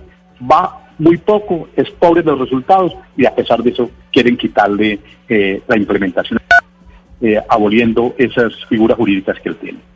Pero por eso la importancia de esa base de datos que ustedes van a entregar hoy a la Comisión eh, de la Verdad, por eso la importancia de esto que estamos hablando hoy y que además eh, la necesidad que tiene el país de que se conozca realmente qué es lo que ha pasado con la tierra y con el despojo de tierras a campesinos. Director de la Fundación Forjando Futuros, Gerardo Vega, mil gracias por habernos atendido y por haber estado aquí con nosotros. Estaremos pendientes de lo que va a pasar hoy a las 5 de la tarde. Muchísimas gracias, muy amable. Es una base de datos que está abierta también a toda la ciudadanía en nuestra página web. Claro que sí, son las 12 en punto. Hablábamos con Gerardo Vega, director de la Fundación Forjando Futuros. Es momento de las noticias del mediodía. Ya regresamos.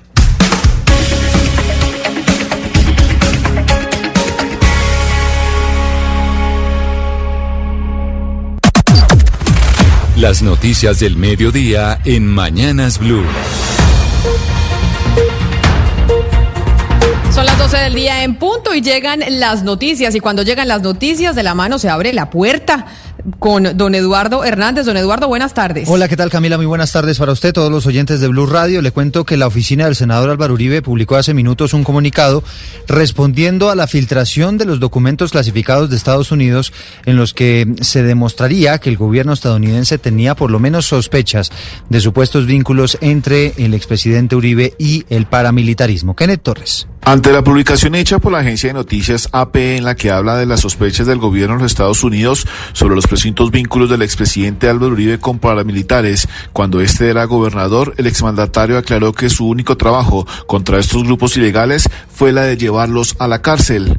Abro comillas, el presidente Uribe fue un némesis de los grupos paramilitares. Durante su presidencia, 35 mil paramilitares y 18 mil guerrilleros fueron desmovilizados. Los únicos acuerdos que tuvo el presidente Uribe con los paramilitares fue mandarlos a la cárcel. Cualquier acción tomada a los más altos niveles del gobierno estadounidense prueban que nunca hubo duda de la integridad, compromiso con los derechos humanos y cumplimiento de la ley por parte del presidente Uribe. Cierro comillas. Asimismo, en el escrito presentado por la oficina de prensa del expresidente Álvaro Uribe, señalan que el secretario del Departamento de Defensa, Donald Rumsfeld, en el 2005, el presidente George Walter Bush en el 2009 y el secretario de Defensa, Robert Gates, en el 2010, exaltaron el trabajo contra el narcotráfico y grupos ilegales. Camila, sobre este tema del expresidente Álvaro Uribe le tengo una información en desarrollo y es que la eh, Sala de Instrucción de la Corte Suprema de Justicia convocó para hoy una sala extraordinaria y en este momento están analizando si el caso del expresidente Álvaro Uribe por el, eh, el tema de los sobornos pasa o no a la Fiscalía General de la Nación. Todo parece indicar que podría tomarse esa decisión en el transcurso de las próximas horas. Y pasaría a la Fiscalía General de la Nación, porque acuérdense ustedes que el eh, presidente Uribe renunció a su fuero, o sea, renunció a su curul en el eh, Senado de la República y entonces cuando usted ya es un ciudadano, pues lo investiga la Fiscalía. Lo que pasa es que la Corte Suprema en ocasiones pasadas ya había dicho que ella misma era la que debía definir si puede o no trasladar el proceso a la Fiscalía General de la Nación, Eduardo. Así que muy pendientes del anuncio oficial que haga la Corte en este sentido. Son las 12 del día, tres minutos y nos vamos para la otra polémica que se ha generado y es el tema Avianca, el anuncio que hizo el Ministerio de Hacienda sobre ese préstamo hasta por 370 millones de dólares. Y pues los industriales se, pudieron, se pusieron del lado del presidente, Marcela Peña. Dice el presidente de la Andy, Bruce McMaster, que el salvamento de todo el sector turismo pasa obligatoriamente por contar con conectividad aérea. En todo el planeta se ha considerado vital el salvamento de aerolíneas y empresas clave para la economía y según McMaster, Avianca es esencial para el funcionamiento de la economía colombiana. El funcionario defendió la figura del salvamento y recordó que desde la Andy se propuso al gobierno nacional crear un fondo de unos 50 billones de pesos para el rescate de distintas compañías privadas, no solo de la aviación, sino también de otros sectores. Y a las 12 del día, cuatro minutos, a propósito del caso Avianca, el préstamo que, que el gobierno le ofreció a la aerolínea por 370 millones de dólares generó un nuevo enfrentamiento entre el gobierno nacional y la alcaldía de Claudia López. María Camila Roa. Eduardo, recordemos que la polémica se desata en parte por este trino de la alcaldesa Claudia López. Millones de desempleados, microempresas, comerciantes, los sistemas de transporte masivo y los entes territoriales llevamos meses presentando propuestas de préstamos y salvamento sin recibir ninguna respuesta. Raya con la corrupción y el autopréstamo que se privilegie a Bianca. el presidente Iván Duque ya respondió a la alcaldesa asegurando que son opiniones momentáneas que buscan la polémica y también contestó Diego Molano, secretario general de Palacio, lo siguiente. Alcaldesa, un país sin aviones es como una trocha sin mulas. ¿Cómo reactivar sin turistas, exportación e inversión? El gobierno apoya 35 mil MIPIMES y 1.3 millones de trabajadores en Bogotá. Y usted, hace un mes, Findeter le asignó un crédito de 280 mil millones para salvar Transmilenio y no los ha usado. Y le pregunta a la alcaldesa, ¿omisión es corrupción? Esa es la respuesta del gobierno frente a esta polémica. Gracias, María Camila. Son las 12 del día, cinco minutos. Y sigamos aquí en Bogotá, porque sigue la indisciplina, lamentablemente. Ahora hay un reporte de dos fiestas clandestinas que descubrieron las autoridades, esta vez en la localidad de Kennedy. Estefanía Montaño. Camila, mire, sin ninguna medida de bioseguridad y consumiendo sustancias psicoactivas, fueron encontradas más de 90 personas. En uno de los establecimientos se registró una riña y la policía tuvo que acudir al apoyo del cuerpo oficial de bomberos. Escuchemos al teniente coronel Marcel Villate de la Policía de Bogotá en dos establecimientos públicos, los cuales se encontraron alrededor de más de 100 personas, logrando colocar eh, alrededor de 75 medidas correctivas en el lugar eh, y el cierre de estos dos establecimientos comerciales.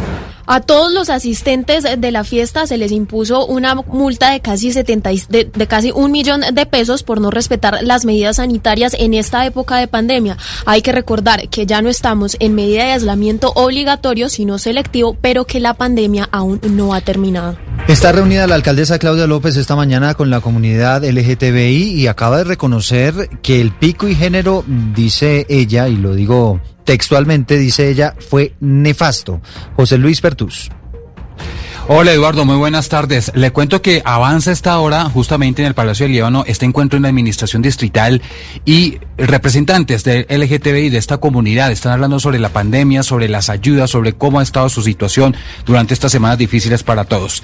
Se hablaron de varias cosas. Una de ellas, la directora ejecutiva de la Fundación Grupo de Acción de Apoyo a las Personas Trans, se llama Laura Weinstein, le dijo justamente a la alcaldesa en este ejercicio de reconocimiento que esta medida del pico y género no había servido de mucho. La escuchamos obligaron a ocultarnos con su pico y género que solo nos trajo problemas y más violencia. Ustedes lo sabían y se obsesionaron con implementarlo. Usamos todas las rutas para pedir que no lo hicieran, que no nos humillaran y no les importó. No les importaron nuestras vidas y dignidad. Ustedes nos pisotearon. La alcaldesa le dijo a la Secretaría de Integración Social que fortalece las ayudas a la comunidad LGTBI y recordó una vez más las medidas que a partir de mañana no estarán en Bogotá, como por ejemplo abrir los iglesias, lo mismo que los casinos, juegos de azar y gimnasios. Gracias, José Luis. Y sigamos en Bogotá a las 12 del día, 7 minutos, porque la capital habilitó los servicios de cirugías no urgentes, como la odontología, también consulta externa en el marco de la reapertura de Bogotá. María Camila Castro. La Secretaría de Salud de la capital autorizó servicios como consulta externa, donde las entidades deberán contactar a las personas que tienen citas médicas programadas entre los meses de septiembre y octubre, para así confirmar su asistencia y confirmar que el paciente no tenga síntomas de infección respiratoria aguda. Las citas médicas deben ser priorizadas de acuerdo a las historias clínicas de las personas y si se encuentran dentro de la población de riesgo. Sin embargo, no se deben realizar procedimientos de terapia respiratoria dentro de los consultorios ni talleres grupales, especialmente con personas con condiciones crónicas, adultos mayores y mujeres gestantes. Frente a los servicios de odontología, se recomienda garantizar la atención de las urgencias relacionadas con todos los eventos dolorosos, traumáticos, inflamatorios, así como los procedimientos prioritarios que en caso de no realizarse pongan en riesgo la salud de la persona. La Secretaría de Salud explica que pueden realizarse cirugías con fines estéticos o reconstructivos. Sin embargo, no considera pertinente que se realicen lipoesculturas. Bajo recomendaciones específicas se puede practicar cirugías funcionales de mama, colocación de implantes y cirugías faciales con fines reconstructivos. Y viajamos ahora al departamento del Meta. Allí las autoridades están investigando el asesinato de un líder social el pasado fin de semana en zona rural del municipio de Puerto Rico. Hasta el momento no hay indicios de los responsables. Carlos Andrés Pérez. Se trata de Julio Sogamoso, quien se desempeñaba como presidente de la Junta de Acción Comunal de la vereda Barranco Colorado del municipio de Puerto Rico. El líder social se dirigía junto a otra persona a la vereda Buenavista a una reunión con la Asociación Campesina Agrocafre, cuando al parecer fueron intervenidos por desconocidos quienes los habrían asesinado. Víctor Bravo, secretario de Gobierno del Meta, se refirió al respecto. Pues estos hechos son materia de investigación. Estamos pendientes de los reportes que nos hagan las autoridades competentes a efectos no solo de avanzar en los responsables de estos hechos que rechazamos, sino además de lograr dar eh, con la captura de los mismos.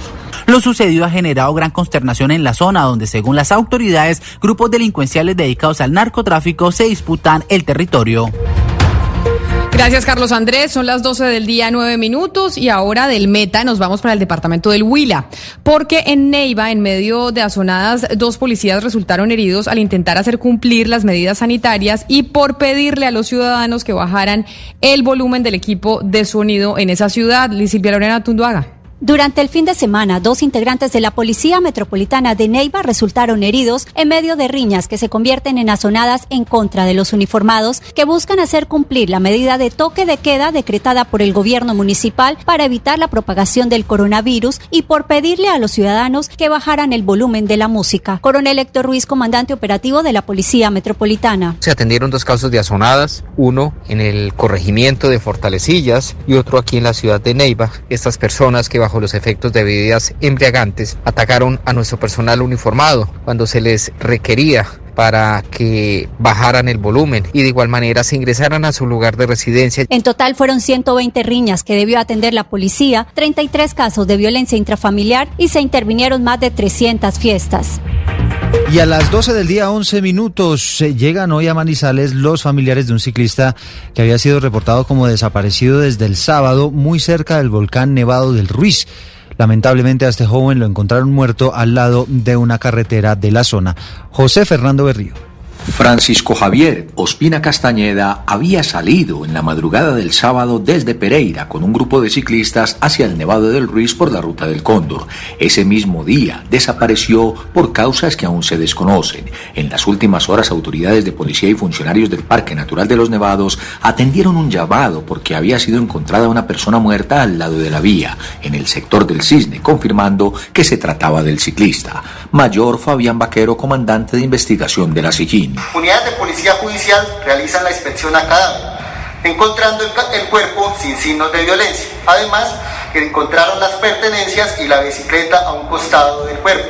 El cuerpo de Francisco Javier Ospina, quien trabajaba en un almacén del Hospital San Jorge de Pereira, será entregado a sus familiares en las próximas horas para ser trasladado a esta capital.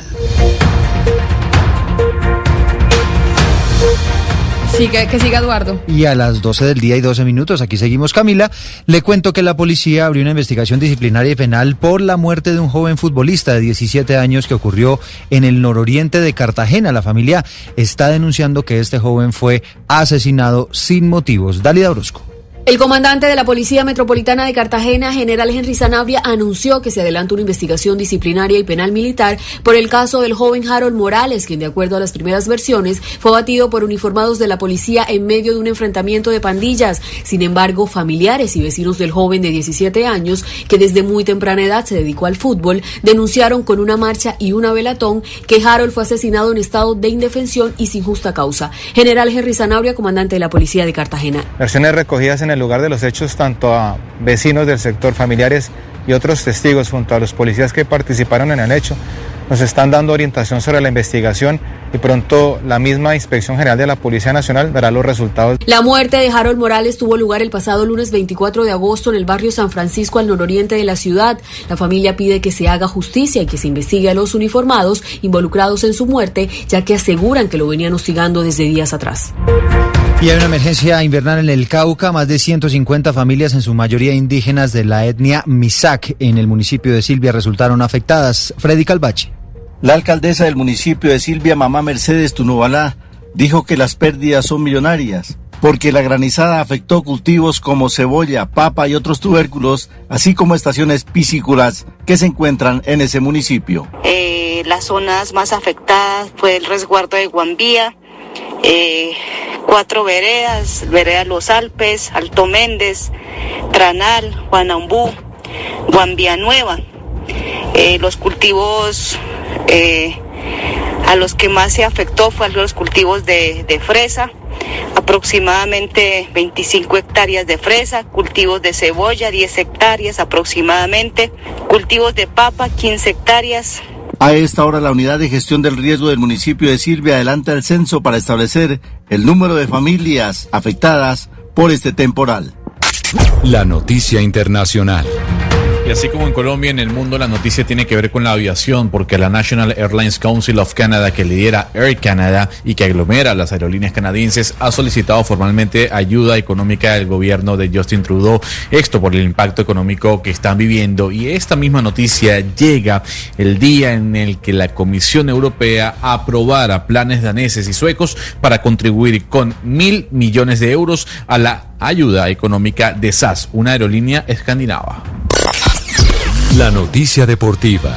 La noticia deportiva llega hasta ahora desde España porque ha quedado sorteada la temporada 2020-2021 de la liga de ese país. La primera fecha el fin de semana del 13 de septiembre. Atlético de Madrid ante el Sevilla, Barcelona ante el Elche y Real Madrid ante el Getafe. En este último juega el colombiano Juan Camilo El Cucho Hernández. El derby de Madrid será en el Estadio Santiago Bernabéu entre el Atlético y el Real Madrid el 13 de diciembre y el clásico el primero, el 25 de octubre en el Camp Nou, hablamos de Barcelona Real Madrid, y el 11 de abril la vuelta en la capital española. También a esta hora confirma la Real Sociedad que su flamante fichaje para esta temporada, David Silva, procedente del Manchester City, ha dado positivo en las pruebas PCR de COVID-19.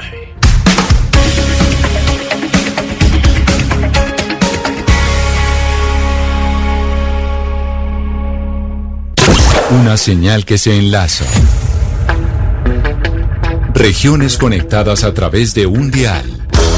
A partir de este momento, Oscar Montes, Ana Cristina Restrepo, Hugo Mario Palomar, Valeria Santos, Gonzalo Lázari, Rodrigo Pombo y Camila Zuluaga analizan y debaten el tema del día. El tema del día. Colombia está al aire.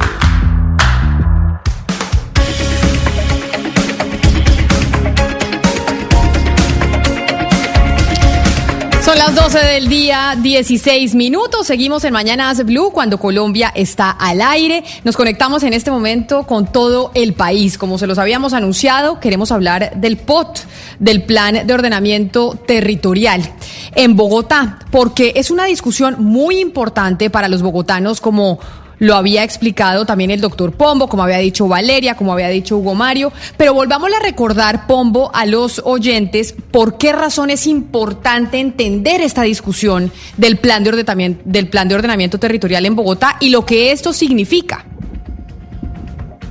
Es importante en Bogotá y en todos los municipios del país por una sencilla razón, porque el territorio es uno de los activos más importantes con los que cuentan los distritos, los municipios, los departamentos.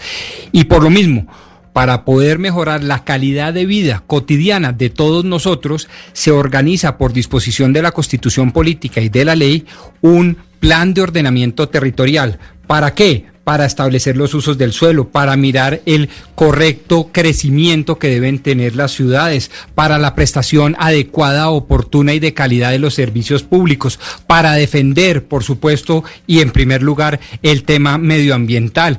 Es decir, si de lo que se trata es de cuidar este gran activo llamado territorio, país, país viene de paisaje, es decir, el elemento físico, pues el plan de ordenamiento territorial es una, pie, es una pieza y es una eh, herramienta indispensable para eh, lograr estos cometidos, Camila. Camila, y específicamente en Bogotá es importante porque al final es lo que va a decidir por qué vías nos vamos a mover, qué tipo de transporte vamos a utilizar, cómo nos vamos a relacionar con la sabana y los municipios vecinos, qué futuro le espera, por ejemplo, a los cerros orientales, al río Bogotá, cómo proyectar esta ciudad para el futuro. Tenemos un POT muy viejo que no tiene nada que ver con la realidad de la ciudad en este momento y que se ha ido truncando por intereses políticos. Entonces ahí está el reto, cómo se saca un POT que sea bueno para Colombia, bueno para Bogotá y que no esté, digamos, atravesado por intereses políticos. Pues precisamente vamos a tener dos visiones distintas y vamos a tratar de entender lo que está pasando en Bogotá, qué va a pasar con el plan de ordenamiento territorial, qué pasó con el anterior, que era el de Enrique Peñalosa, y ahora el trámite que va a surtir en el eh, Consejo de Bogotá. Nos acompaña el ex candidato a la alcaldía de Bogotá, Miguel Uribe, quien trabajó precisamente con el exalcalde Enrique Peñalosa y quien conoce muy bien todo esto de los trámites del plan de ordenamiento territorial y lo que esto significa. Eh, doctor Uribe, bienvenido. Mañanas Blue, gracias por estar con nosotros. Hola Camila, un saludo muy especial para usted, para todos los oyentes, gracias por la invitación, a toda la mesa de trabajo, a María Mercedes un saludo también muy especial. Y efectivamente como usted bien lo dice, yo fui secretario de gobierno, pero también tuve la oportunidad de, de ser concejal e incluso fui ponente del plan de ordenamiento territorial de Gustavo Petro, entonces conozco bien la historia del ordenamiento territorial en Bogotá y he tenido la oportunidad de vivir ambos escenarios, desde el Consejo, desde la Administración Pública, y por supuesto creo que este es un tema fundamental. Más allá de la discusión y el debate político, el entendimiento ciudadano alrededor de lo que importa el ordenamiento territorial, ya lo decía Valeria y lo decía Rodrigo, y pues es mucho lo que podemos hacer. Y, simplemente para sumar esto, Camila, el plan de ordenamiento territorial es tan importante que es lo que define qué valoramos como sociedad, qué tipo de ciudad queremos. Al final es el futuro para nosotros en nuestra ciudad. Pero entonces explíquenos una cosa, eh, doctor Uribe, y es, ¿cuál es la diferencia cuando usted dice el plan de ordenamiento territorial es la ciudad que queremos, lo que valoramos como sociedad? ¿Cuál es la diferencia principal? Porque como estos son páginas y páginas del POT del Enrique Peñalosa, ese que no pasó, con la visión que están teniendo en, en, este momento en Bogotá con la alcaldesa de Claudia López. ¿Cuál es la diferencia de los, de los planes de ordenamiento territorial? Pues en primer lugar hay que esperar cuál es el plan de ordenamiento territorial que presenta Claudia, no lo conocemos. Ella apenas ganó la alcaldía, dijo que este año, en diciembre, iba a presentar el nuevo plan de ordenamiento territorial, cosa que no va a suceder, no lo va a alcanzar a hacer probablemente ya, ya dijeron que probablemente el próximo año, a mediados de año, yo no creo que alcance a estar. Básicamente, Camila, es porque este es un proceso de una larga concertación. Tiene un proceso interno de elaboración y formulación, es un instrumento de planeación muy importante, como ya lo dijimos. Segundo, tiene una etapa de participación ciudadana, tiene una etapa de concertación ambiental y después llega al Consejo de Bogotá donde tiene además un trámite. Entonces es un proceso muy largo en el que yo no creo que la administración vaya a alcanzar a hacerlo este año y probablemente el otro año. Eso implica que antes de decirle usted exactamente cuáles son las diferencias entre los dos, pues tenemos que conocer el que vaya a presentar Claudia López, porque yo además me temo, eh, y, y, por fortuna de Bogotá, creo que va a haber muchas coincidencias, Camila, muchas. Ahora podemos hablar de eso, de las coincidencias que hay. Para algunos, eh, para algunos incluso va, va a haber una incoherencia, si se quiere, frente a lo que se expuso en campaña por parte de Claudia y lo que va a presentar. Para otros, una corrección de lo que dijo. Independientemente, al final lo que queremos es que le vaya bien a Bogotá. Y terminaría diciéndole, mire, de fondo, la diferencia que hay en, en, en, en la visión de la ciudad, pues sin duda tiene que pasa por un prisma o por una, por una perspectiva política que para mí es la menos importante, porque esta no es una discusión política finalmente, pero sí implica, digamos, por una concepción frente primero, qué instrumentos priorizo. Le voy a dar el ejemplo más, el, el, el tal vez el, el ejemplo más importante y es, hoy en la ciudad tenemos la posibilidad de generar un desarrollo sostenible, equitativo, incluyente, accesible, y nada más ni nada menos tenemos la oportunidad de hacerlo sin poner un solo peso. Le voy a dar el mejor ejemplo y se llama Lagos Pero de mire, Torca. pe- pero, pero doctor Uribe, déjeme yo ahí lo interrumpo, porque usted dice, yo creo que no va a haber mayor diferencia entre el POT que nosotros propusimos y el POT de la alcaldesa Claudia López. Tenemos que esperar a ver qué van a presentar en el Consejo de Bogotá. Eso es lo que vamos a, a querer eh, conocer. Pero entonces, eh, si no va a haber mayor diferencia, ¿cree usted, porque aquí pues eh, no sabemos todavía cómo va a ser ese De plan de ordenamiento territorial, entonces eh, tendría razón el exalcalde también de Bogotá, Gustavo Petro, que dice otro de los temas que nos va a separar de la administración de Claudia López es el POT, porque van a peñalizar, no sé cómo fue que dijo Petro, pero van a volver al POT eh, de Peñalosa. Entonces, esa diferencia entre el POT de Peñalosa y el POT de Petro, ¿cuál era la gran diferencia? Eh, pues mire, esa, esa discusión entre Petro y, Claudia, pues es problema de ellos. Y creo que poco, eh, eh, digamos, flaco favor le hacen un poco a esta discusión en esas discusiones. Pero, pero aquí no se trata, además, si el POT es de Petro, de Peñalosa o de Claudia. Finalmente lo vamos a tener que convivir durante años. Mire, para que lo tengamos claro, ya lo decía incluso Valeria, el POT con el que hoy estamos viviendo o estamos construyendo ciudad es un POT que viene del año 2000 que hizo eh, Antanas Mocus, que después, perdón, que hizo Enrique Peñalosa, que después en el 2003 lo revisó extraordinariamente eh, Antanas Mocus y llevamos casi 20 años con la misma norma urbana. Tenemos una necesidad, inme- digamos, ne- inmediata de hacer un nueva, una nueva norma urbana y al mismo tiempo una obligación legal. Pero por eso yo le quiero preguntar a usted, Segundo. doctor Uribe, un segundo, porque usted nos decía, le decía Camila, que el tema del aspecto político del POT pues no es tan importante, y estamos de acuerdo con que no debería ser importante. Pero lo que hemos visto es que justamente es ese tema político que hace que los POTs presentados pues no cuenten con el consenso y la legitimidad necesarios para pasar. Entonces se ha vuelto un tema político. ¿Usted no cree que si en este momento Claudia López eh, empieza a trabajar con los estudios y con toda la, la concertación con las autoridades, etcétera, que dejó el señor Peñalosa, entonces ella no va a poder contar con la legitimidad y el consenso político para pasar este pot y vamos a volver a entrar en el mismo tema? No, aquí, aquí no se trata de legitimidad, creo yo, eh, Valeria. Para comenzar, yo lo primero que diría es que la legitimidad la tiene toda Claudia López la- y la tenía toda Peñalosa y la tenía toda Petro porque ganaron la alcaldía. Es decir, tenían la legitimidad para hacer el trámite que correspondía. La discusión tiene mucho que ver con el tema técnico y si, y si usted quiere, recordemos entonces rápidamente. Gustavo Petro No, pero, pero por un segundo, pero doctor Uribe, yo entiendo que tiene que ver con el lado técnico y ojalá así fuera. Sin embargo, en la vida real, en donde estamos, pues la legitimidad también se le da a, las, a los gobernantes cuando ellos también, pues digamos, dejan de incumplir o incumplen promesas de campaña y se van por otro lado y por otro camino. La ciudadanía y el mismo consejo, pues les quita legitimidad y les entorpecen los procesos. Y eso es lo que hemos estado viendo a lo largo del tiempo en Bogotá, que es una ciudad que por temas políticos y por falta de legitimidad y consenso en la toma de decisiones, pues está retrasadísima. ¿Usted no le parece que es importante esto? No, pero por supuesto que es importante, pero lo que quiero es separar. Una cosa es una discusión política, otra cosa es la legitimidad. La legitimidad la tiene Claudia López toda por haber ganado la alcaldía, primero.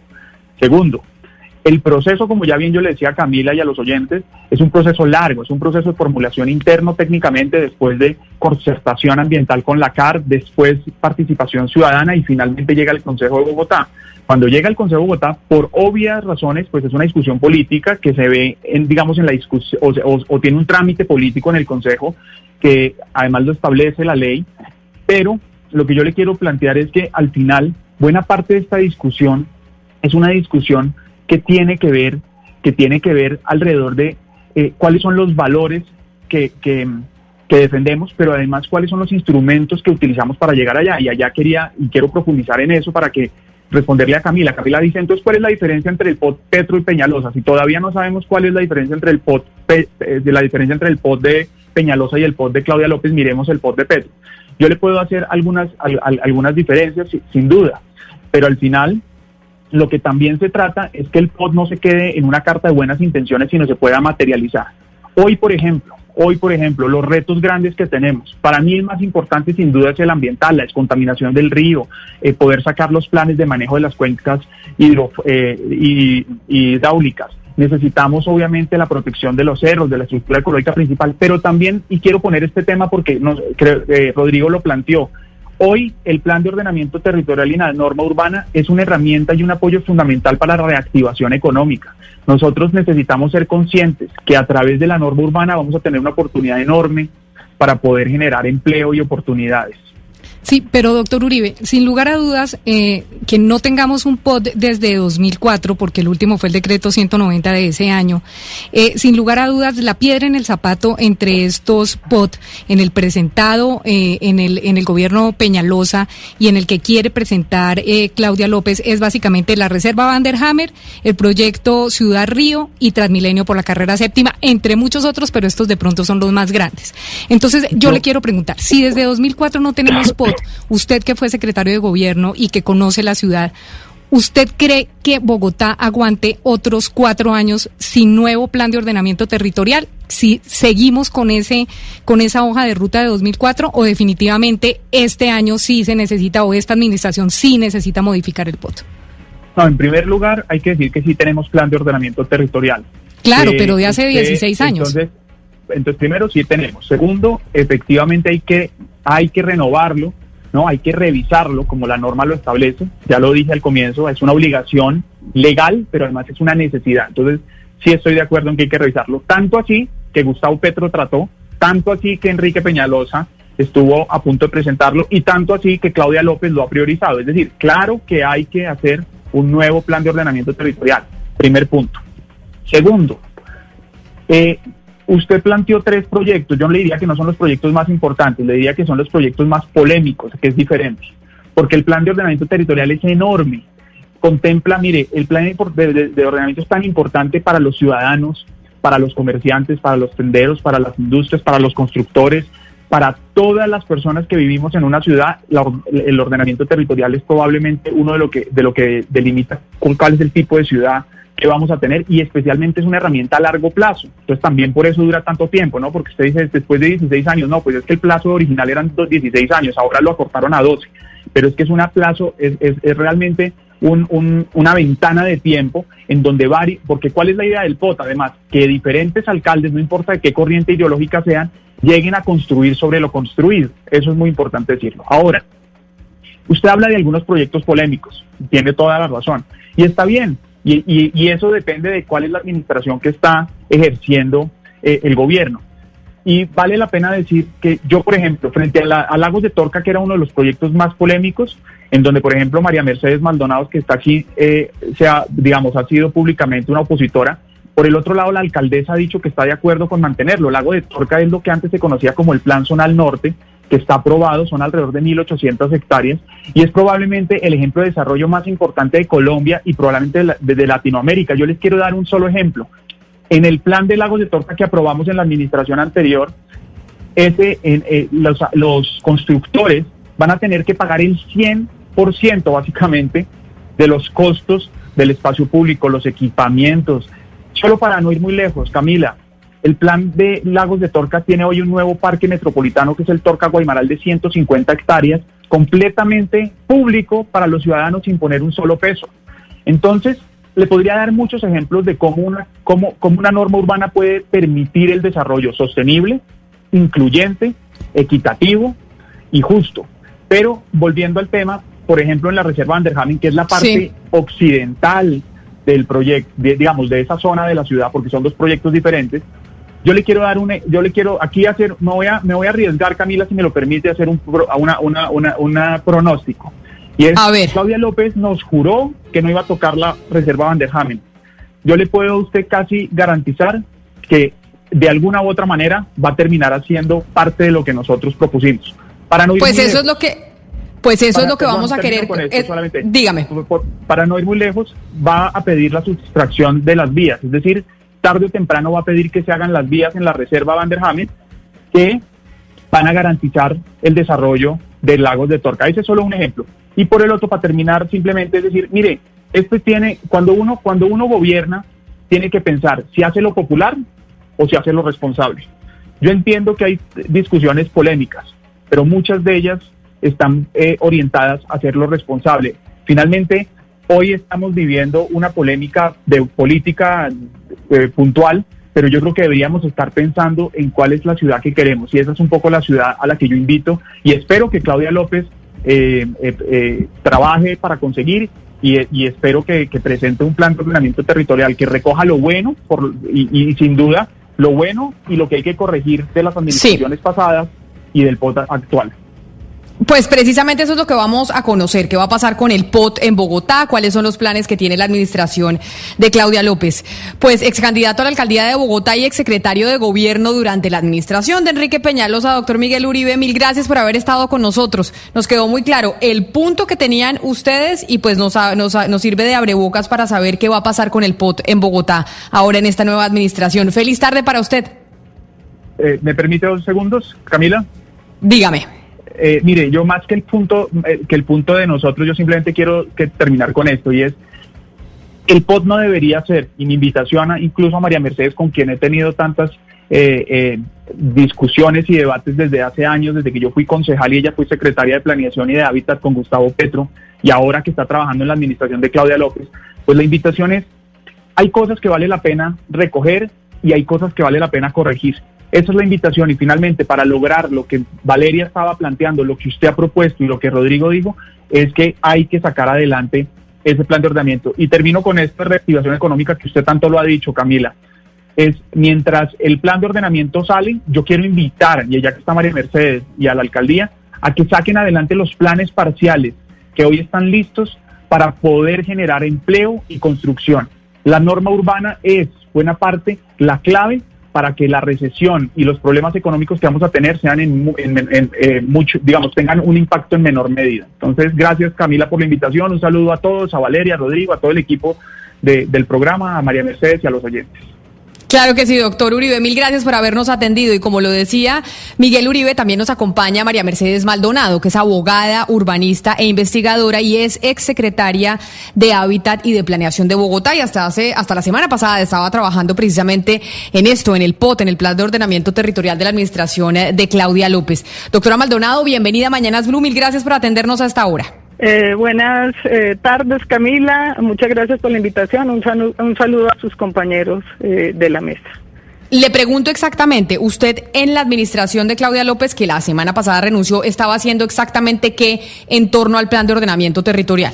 Eh, yo estaba como contratista asesorando el, el- el- la formulación de la revisión general del plan de ordenamiento territorial. ¿Y por qué decidió renunciar? ¿Por qué se fue? No. Conocimos una carta en redes sociales y demás, pero pues le pregunto a usted directamente. Sí, no, eh, simplemente cosas que pasan de, de entendimiento con personas en la manera de conducir los procesos y nada más que eso, no tiene nada que ver con los contenidos del POT, como han hecho creer algunas personas, eh, no tiene nada que ver con discrepancias por, por las, la los, las propuestas del plan de ordenamiento que está formulando la alcaldía de Claudia López simplemente un problema que pasan, a veces pasan, son, no son extraños de, de entendimiento con, con las Ah, personas pero- que estaban al frente del tema, pero nada de fondo. Ah, pero eso me parece importante. Es decir, uno muchas veces en el trabajo no le gusta el jefe que tiene o no le gusta el compañero de trabajo y dice, no, esta forma de trabajo a mí no me gusta, yo mejor me voy y es perfectamente entendible. Es eso, era, no Pero- me sentía que encajaba del todo en la forma en la forma en que se estaba llevando el trabajo, pero no tiene absolutamente nada que ver eh, con problemas de fondo. La secretaria de Planeación eh, ha conducido el proceso de formulación del POT, que apenas está pasando, está acabando una etapa de diagnóstico. Eh, dentro de los lineamientos que estableció en la campaña y en el empalme la hoy alcaldesa Claudia López, dentro de los eh, prioridad a los temas por los cuales yo me vinculé tanto a la campaña como a la administración, eh, que están consignados en un compromiso ambiental por Bogotá, se llama así, suscrito por más de con unas 25 organizaciones ambientales de la ciudad. Pero entonces, y, permítame le pregunto, porque se entendió que tal vez usted se había retirado de la administración como contratista por el contenido, por un trino que puso Gustavo Petro que dijo, se, el único puente que existía, que era el tema del POT, pues se rompe porque van a volver en la administración de Claudia López al, eh, al POT de Peñalosa o a esa visión de ciudad. Quiere decir que eso no es cierto, que sí hay unas diferencias importantes en el POT que está planeando esta administración con la que había, con el que había entregado Enrique Peñalosa en la administración pasada. Sí, desafortunadamente Gustavo Petro se tomó la libertad de interpretar eh, los motivos de mi solicitud de terminación anticipada del contrato, porque los contratistas no renunciamos. Eh, y eh, empezó a interpretar sin haber hablado conmigo, sin saber yo por qué tomaba la decisión, inclusive porque la carta que para mí es muy desafortunado que se haya filtrado, porque era una carta privada, eh, que la no leyó la carta, sino él que cuáles eran los motivos por los que yo había tomado esa decisión y pues yo le he dicho en redes, le he contestado, yo trato de no discutir con él en redes, pero le he contestado que no tiene la razón, que él no puede interpretar lo que él quiera de lo que pasa y que no utilice mis decisiones y mis pronunciamientos en Twitter para ahondar sus peleas con Claudia López porque yo no estoy en el juego de Gustavo Petro. Oh, claro, y no quiere entrar usted en, ese en ese tema de los trinos y demás, pero si usted no estaba acostumbrada a responderle, ¿por qué se metió a responderle entonces? Pues porque estaba haciendo una interpretación equivocada simplemente por eso. Si él piensa que una de sus últimas o las únicas eh, coincidencias que le quedan con Claudia López es el tema ambiental, él no puede asumir que el hecho de que yo por un motivo personal haya dejado una pues esa vinculación. Yo tengo una asesoría con la Secretaría de Ambiente para poner en marcha eh, la, la reserva el plan de manejo ambiental de la reserva Tomás Van der Hamen y de y de los cerros orientales y no estaría ahí si como dice Miguel Uribe, todo se va a hacer al estilo Peñalosa. Obviamente no me necesitarían a mí ahí en, en ese tema de la implementación de los planes de manejo. Entonces, él, yo sí le contesté y yo sí desde aquí le sigo diciendo, él está asumiendo interpretaciones de las cuales no tiene ninguna evidencia porque el plan está apenas eh, empezando la etapa de formulación, que ya la conocerá la ciudadanía. Es más, la primera versión que sale es muy, si lo hace una alcaldía democrática, es muy distinta a la que finalmente llega al Consejo porque se oye a toda la ciudadanía eh, y, y, se está dispuesto a hacer ajustes, cosa que Enrique Peñalosa y Miguel Uribe jamás estuvieron dispuestos a hacerlo. Eh, lo de ellos era, esta es nuestra imposición y eso se hace y por eso se les cayó el POD y muchas otras cosas. Eh, la intención de urbanizar la reserva Anderhamen, la intención de volver urbana la franja de adecuación de los cerros orientales. Entonces, Simplemente yo sí le digo a Petro, eh, siga con su pelea con Claudia López, usted tranquilo, hágala como usted la quiera. A mí yo no estoy de acuerdo con las formas, pero aquí está interpretando cosas que eh, él quiso interpretar erróneamente. Pero entonces vámonos a ese punto del POT y del medio ambiente, porque ahí eh, usted dice, el único puente que había era el tema medioambiental, usted interpreta que mi renuncia es por... Claro, no, no, claro, pero él, él interpreta esa renuncia suya como si hubiera, eh, como si hubiera cambiado algo en el tema medioambiental de las propuestas de la alcaldesa Claudia López. Acabamos de escuchar a Miguel Uribe y él dice, yo le puedo apostar que el tema de la Vanderhamen la van a tocar, tanto que la criticaron en campaña y eso en el plan de ordenamiento territorial va a salir muy similar a como nosotros lo planteamos en la administración anterior. ¿Qué va a pasar con la Vanderhamen? Yo sé que todavía no está listo, pero, en, pero en la Vanderhamen, eh, eh, ¿tiene razón Miguel Uribe en lo que dice, en esa apuesta que hace? La, la Vanderhamen, eh, Enrique Peñalosa, con todos los aplausos de Miguel Uribe, propuso que la volvían unos corredores eh, verdes y donde quedaba como un queso gruyer para decir que sí, sí era mejor y eran más hectáreas, urbanizaban toda otra pieza del norte que se llama la unidad de planeamiento rural, eh, que es casi el doble de área de la reserva Van der Hamen, y lo volvían unos corredores verdes y lo urbanizaban con una urbanización de alta densidad. Esa, eso eh, es totalmente distinta a la propuesta de la alcaldesa Claudia López. López en enero retiró la sustracción eh, de la reserva Van der Haven que había radicado eh, Peñalosa, la sustracción y la realinderación, porque eran dos cosas. Ella fue de sus primeras acciones en temas ambientales.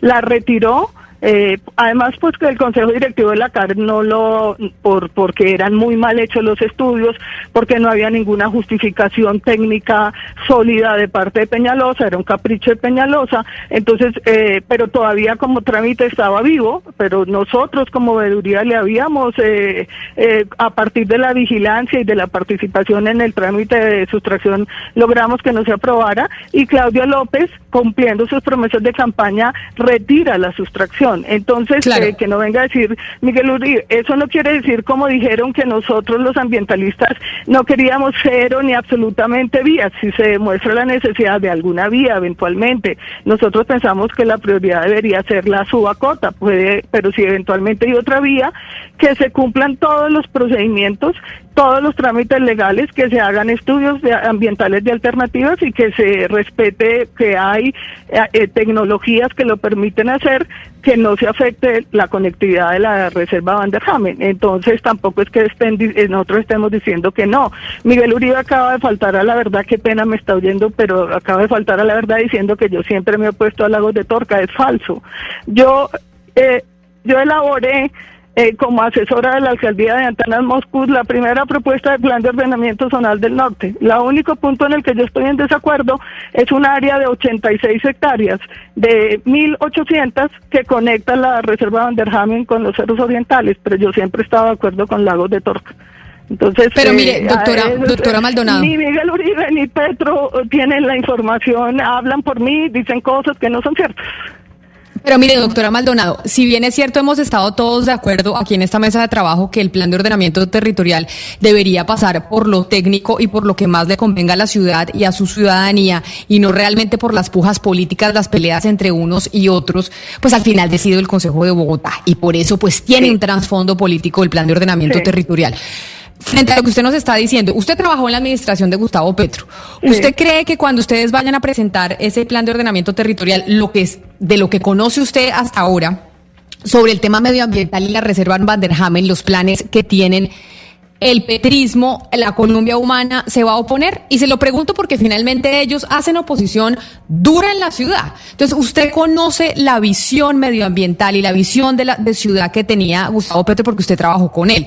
¿Usted cree que se van a oponer a esto que ustedes van a presentar, por ejemplo, en el caso de la Reserva Van Pues eh, ahí sí me toca responder que hasta que no esté hecha toda la formulación, eh, no se puede decir, pero yo pensaría que no. Eh, por ejemplo, bueno, el eh, eh, Gustavo Petro y sus seguidores, porque se molestan cuando hablo de petrismo, eh, piensan, defienden la Vanderhamen. Nunca trabajaron tanto como trabajamos como ciudadanos otras personas, pero la defienden y la Vanderhamen está en este momento en implementación su plan de manejo ambiental. Entonces, es un cambio sustancial con respecto a Peñalosa. Peñalosa tomó un plan de manejo ambiental aprobado en 2014 y lo mandó a la papelera. Entonces es un cambio, es un cambio sustancial. Como todo, hay unos puntos, en la franja de los cerros orientales, una porción de 526 hectáreas que Peñalosa hizo todo lo posible por volver eh, urbana. Una vez salió el secretario de Planeación con una propuesta que hizo y se volvió una discusión pública a decirnos que no, que era para hacer un parque y no aparecía la palabra parque en su propuesta. Entonces, esa franja eh, se está implementando el plan de manejo ambiental. El plan de manejo de esa franja, ese no es ambiental. Entonces, hay diferencias sustanciales. Eh, eventualmente habrá algunos puntos que van a tener eh, debate, pero en la esencia la propuesta ambiental de Claudia López y de su plan de ordenamiento territorial es sustancialmente distinta a la de Peñalosa. Entonces acudamos, doctora Maldonado, a esas eh, esenciales diferencias, porque uno diría cómo crecer con responsabilidad ambiental, pero cómo crecer al fin de cuentas. ¿Por qué? Porque uno como ciudadano bastante neófito en todos estos temas tan técnicos como ustedes los han planteado en materia de ordenamiento territorial, pues lo, cierto es que no ve nuevas vías, no ve nuevos parques, no ve un crecimiento organizado en lo que tiene que ver con el norte de Bogotá. De hecho, lo que uno ve cuando se la pasa por estos lares, como yo me la paso por estos lares, una cantidad de lotes de engordes de seguramente unos millonaritos por ahí que lo único que están haciendo es esperar la nueva norma para hacerse cada vez más ricos sin hacer riqueza, es decir, sin crear trabajo, sin crear empleo, sin pagar mayores impuestos. La pregunta es, de nuevo, esencialmente, cómo crecer con responsabilidad ambiental y que no sea el ambiente entonces la, la talanquera del crecimiento y del desarrollo urbano. Uno primero y clave es dejar de hablar de más vías y de más vías y más vías para carros hay que hacer, incorporar transporte eh, bueno, No más vías, pero una que otra, ¿no? No, eh, no, no, no, pero por eso una, una sociedad que tiene escasos recursos y que tiene que priorizarlos, pues a mí sí me preocupa que el tema primero que usted habla sea vías. Para hablar de una ciudad sostenible hay que empezar a hablar de verdaderos eh, sistemas de transporte masivo y férreos. Eso está en la propuesta de Claudia López. Entonces, ese es el primero. Eh, no obviamente no estamos diciendo cero vías, pero cuando se habla como prioridades que la primera pregunta sea sobre vías, pues eso es contrario a un modelo de ciudad que apunta a, asumir de una manera distinta. Se necesita el modo férreo para bajar la producción de carbono, que es uno de los eh, eh, de los eh, factores que impacta sobre el cambio climático. Entonces, esa es, es una primera. Y obviamente, eh, por eso yo he estado siempre de acuerdo con Lagos de Torca, a pesar de lo que se acaba de decir aquí por Miguel Uribe.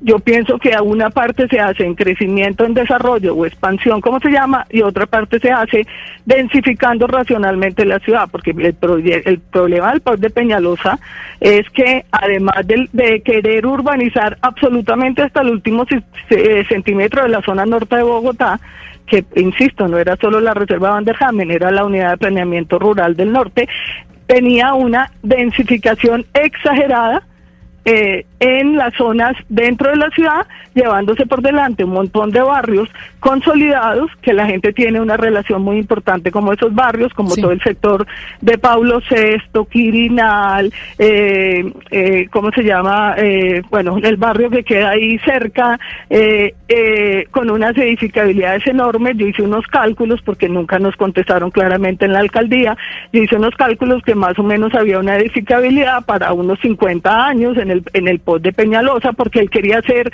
el único y definitivo pod para Bogotá. Él creía que él era un emperador que decidía por todos los 10 gobiernos siguientes en Bogotá. Entonces, al meterle una edificabilidad por ahí de, de 50 años, eh, no de 12, pues la gente empezó a sentir que le iban a expulsar de sus barrios, que iban a poner unas normas exageradas en toda la ciudad y, y eso fue parte del gran rechazo a, a Peñalosa. Entonces hay que hacer racionalmente lo que queda de expansión urbana, meter cada vez más vivienda de interés social y más vivienda de interés prioritario. A nadie le gusta tener personas de bajos ingresos en, cerca de su casa, pero esa es la mayoría de la población futura de Bogotá y más ahora con la pandemia habrá condiciones mayores de empobrecimiento de la población en los próximos años y hacer eh, al mismo tiempo establecer mecanismos para que haya, al tiempo que la ciudad se intensifica, haya nuevos parques. Entonces, en vez de urbanizar, por ejemplo, los cerros, la, zona de manejo del río, protección ambiental y el río y la Vanderhamen, como proponía Peñalosa, y, el, y en el sur, una, un parque muy importante, muy reconocido por la, la, ciudadanía del sur, que se llama eh, Cerro Seco, en Ciudad Bolívar, Además de eso, hizo volverlos todos unos parques, un cinturón de parques, un corredor de parques, es otra de las propuestas de Claudia López, alrededor de la ciudad, en el que un porcentaje muy importante de los, de los habitantes de Bogotá van a tener cercanía con esos parques y contacto con esos parques. En, en los cerros no se va a hacer el mega, la mega obra eh, de superficie dura de un sendero de los mariposos, sino cumplir un plan de manejo aprobado hace mucho tiempo, después de una discusión judicial de ocho años en el que hay senderos ecológicos y parques con sentido ecológico y no como era Peñalosa, que no podía haber un centímetro en la ciudad sin pretender llenarlo de cemento como hizo con los humedales. Pero mire, doctora Maldonado, si yo le pregunto, usted que conoce perfectamente, conoció perfectamente el, el plan de ordenamiento territorial que presentó Gustavo Petro, eh, porque usted era su secretaria de planeación y que conoce sin lugar a dudas. Yo no era la secretaria de planeación. No, pero es que de verdad es que se arman una cantidad de informaciones. Yo era la secretaria de Hábitat, del gobierno de Petro en el momento en que se elaboró el plan de ordenamiento y tuve una, pues Miguel Uribe lleva, yo no, no sé cuántas entrevistas le he oído decir que yo soy la autora del POT. Yo tuve una participación tan tangencial en el tema de vivienda. Bueno, pero permítame, permítame, le pregunto, eh, doctora Maldonado, y es, usted sin lugar a dudas conoció ese POT y conoció el de Peñalosa porque definitivamente eh, ese es el que se está teniendo como base para no de pronto cometer los mismos errores que él eh, habría cometido si se aprobaba ese POT de acuerdo a lo que ustedes piensan en la nueva administración de Claudia López. Yo le quiero preguntar, con esas dos experiencias que se cayeron, porque los dos POT se cayeron, con esas, con esas dos experiencias, ¿hay algo rescatable? ¿Hay, ¿Hay al menos tres proyectos o un proyecto rescatable que se pueda sumar a la modificación del POT hoy en día o definitivamente es una cosa completamente alejada de esos dos eh, planes de ordenamiento que se, que, con los que se pretendía modificar Bogotá? Sí, mire, eh, si usted escucha tanto a la alcaldesa como a la secretaria de Planeación, ellas dicen que van a tomar lo positivo del el POT que hoy está vigente desde el año 2000 con algunas modificaciones en el 2003 del de Peñalosa y del de Petro.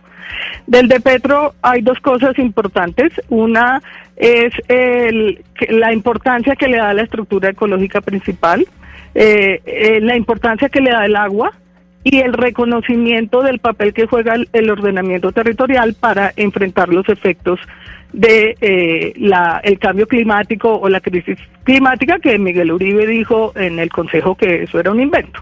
Eh, y, en, y el segundo es una mayor apuesta por inclusión social.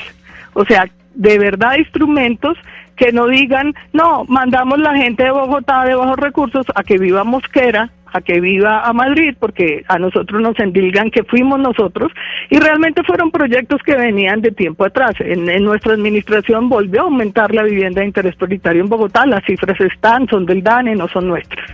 Entonces, y, lo, y eso era una apuesta por reconocer que también había una dimensión de inclusión social, de mezcla social importante en el plan de ordenamiento. Doctora y unos instrumentos concretos para lograrlo del plan de ordenamiento territorial de Peñalosa, recogiendo eh, lo que dicen eh, eh, expertos y ciudadanía, es importante el tema de, de, ruralidad en la zona de Usme, en la zona de Ciudad Bolívar, salvo el tema de este Cerro Seco, y en general en Sumapaz, en las zonas rurales de Bogotá, la política de ruralidad, el enfoque de ruralidad de Peñalosa sería importante.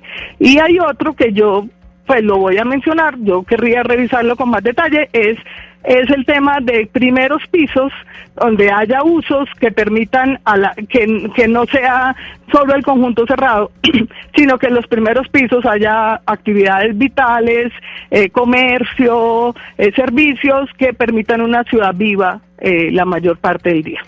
yo rescataría eso de Peñalosa.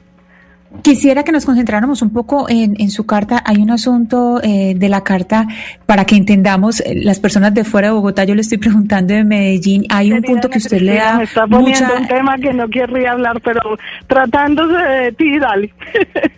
es, solamente por la renuncia, por la renuncia del director de norma urbana, de Armando Lozano. ¿Por qué, por qué esa renuncia es tan relevante tratándose de un cargo que era de libre nombramiento?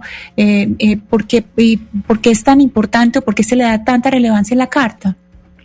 Bueno, porque le solicitaron una renuncia sin explicación alguna. Y pues yo conozco a Armando Lozano hace bastante tiempo y pienso que era una persona clave en el equipo. La Secretaría de Planeación optó por una metodología con la cual, lo dice la carta, yo estuve perfectamente de acuerdo, que es hacer un POT con el mismo equipo interno de planeación. Habitualmente, pues una opción que nosotros hicimos igual, pues lo hizo el secretario de planeación en la época de Gustavo Petro. Eh, lo que lo que a veces se hace es que se contrata un equipo consultor, no solo en Bogotá, en muchas ciudades, y el equipo consultor eh, al final trae un documento, ¿sí?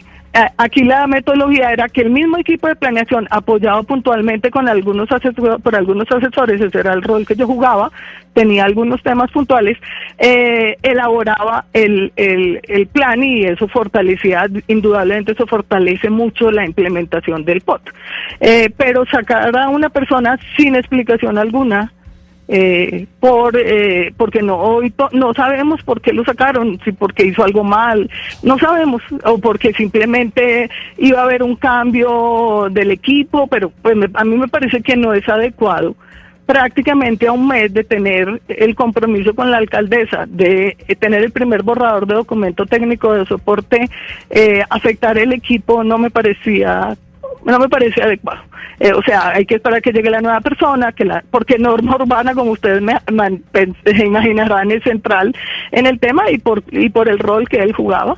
Entonces, es volver a empezar a esperar de quién llegue, con qué idea llegue, que se entere de lo que se ha venido haciendo, discutiendo, elaborando, y eso retrasa enormemente el proceso, realmente. Pero, claro, pero a propósito de eso de retrasar el proceso, porque ya entiendo, evidentemente cambiar cualquier persona que está trabajando en un proyecto, después, eh, pues la curva de aprendizaje es importante, y eso entonces va a implicar, doctora Maldonado, que se va a retrasar aún más el tema del POT. Yo espero que no, pero mi percepción en ese momento, pero eso no lo puedo contestar yo, realmente, porque yo no estoy, nunca estuve, tuve una asesoría, digamos, pero yo no estuve en la coordinación ni en la conducción del POD porque la decisión que comparto, la decisión de esta administración fue hacerlo internamente. Me parece la solución más adecuada y la comparto. O sea que la coordinación y la conducción del proceso no fue mía ni y no puedo contestarlo. Pero y entonces yo le pregunto, ¿eso sí es lo que usted cree, basado en su experiencia como urbanista, como persona que ha trabajado en diferentes administraciones de Bogotá? ¿Usted cree que en esta administración sí vamos a poder tener un POT nuevo? Porque como decían, desde el 2004 no tenemos un plan de ordenamiento territorial renovado. ¿En esta oportunidad sí alcanzaremos? Sí, yo espero que sí. Eh, pues eh, Claudia López planteó una comisión ciudadana del POT, donde están, que es una, una espacio muy interesante, porque ya dijo, bueno, estamos en una discusión ya varios años en tema, en varios temas. Tratemos de construir consensos y sentó a Pro Bogotá. eso fue público. Nosotros estamos trabajando desde eh, eh, desde eh, octubre, que eh, noviembre, perdón, que empezó el empalme, a Pro Bogotá Región, a Cámara de Comercio, a Camacol, al Foro Nacional Ambiental, a dos o tres universidades, a las organizaciones ambientales que suscribimos un compromiso ambiental por Bogotá, al Ministerio de Vivienda, a la, a la Gobernación y a, ya no sé, creo que esos son todos los que invitó. Y digo, sentémonos en la mesa a discutir abiertamente dónde están los puntos de conflicto y cómo podemos llegar a consensos. Entonces yo sí creo que hay muchos factores que van a empujar que la ciudad tenga un POT eh, adaptado a las nuevas a las nuevas condiciones que enfrenta eh, la ciudad y que enfrenta en general el planeta. Camila, ¿usted me permite hacerle una última pregunta a la doctora María Mercedes? Sí, claro, pero tiene que, sí, antes de que se vaya, más de que nos vayamos nosotros, porque ya llega Meridiano. es, a propósito del trino en el que ella le dice a Petro oportunista. Es que también estoy leyendo acá una entrevista de Angélica Lozano en Bocas. Dice que se arrepiente de haber votado por Petro y explica que en estos dos años, según ella, se ha probado que Petro es mala persona. ¿Usted está de acuerdo con Angélica Lozano, doctora María Mercedes? Total desacuerdo. pues yo no tengo sino un muy buen recuerdo de toda la etapa que trabajé con Gustavo Petro. Coincido en la mayoría, pues en los temas que yo trabajo, a mí no me gusta meterme en otras áreas.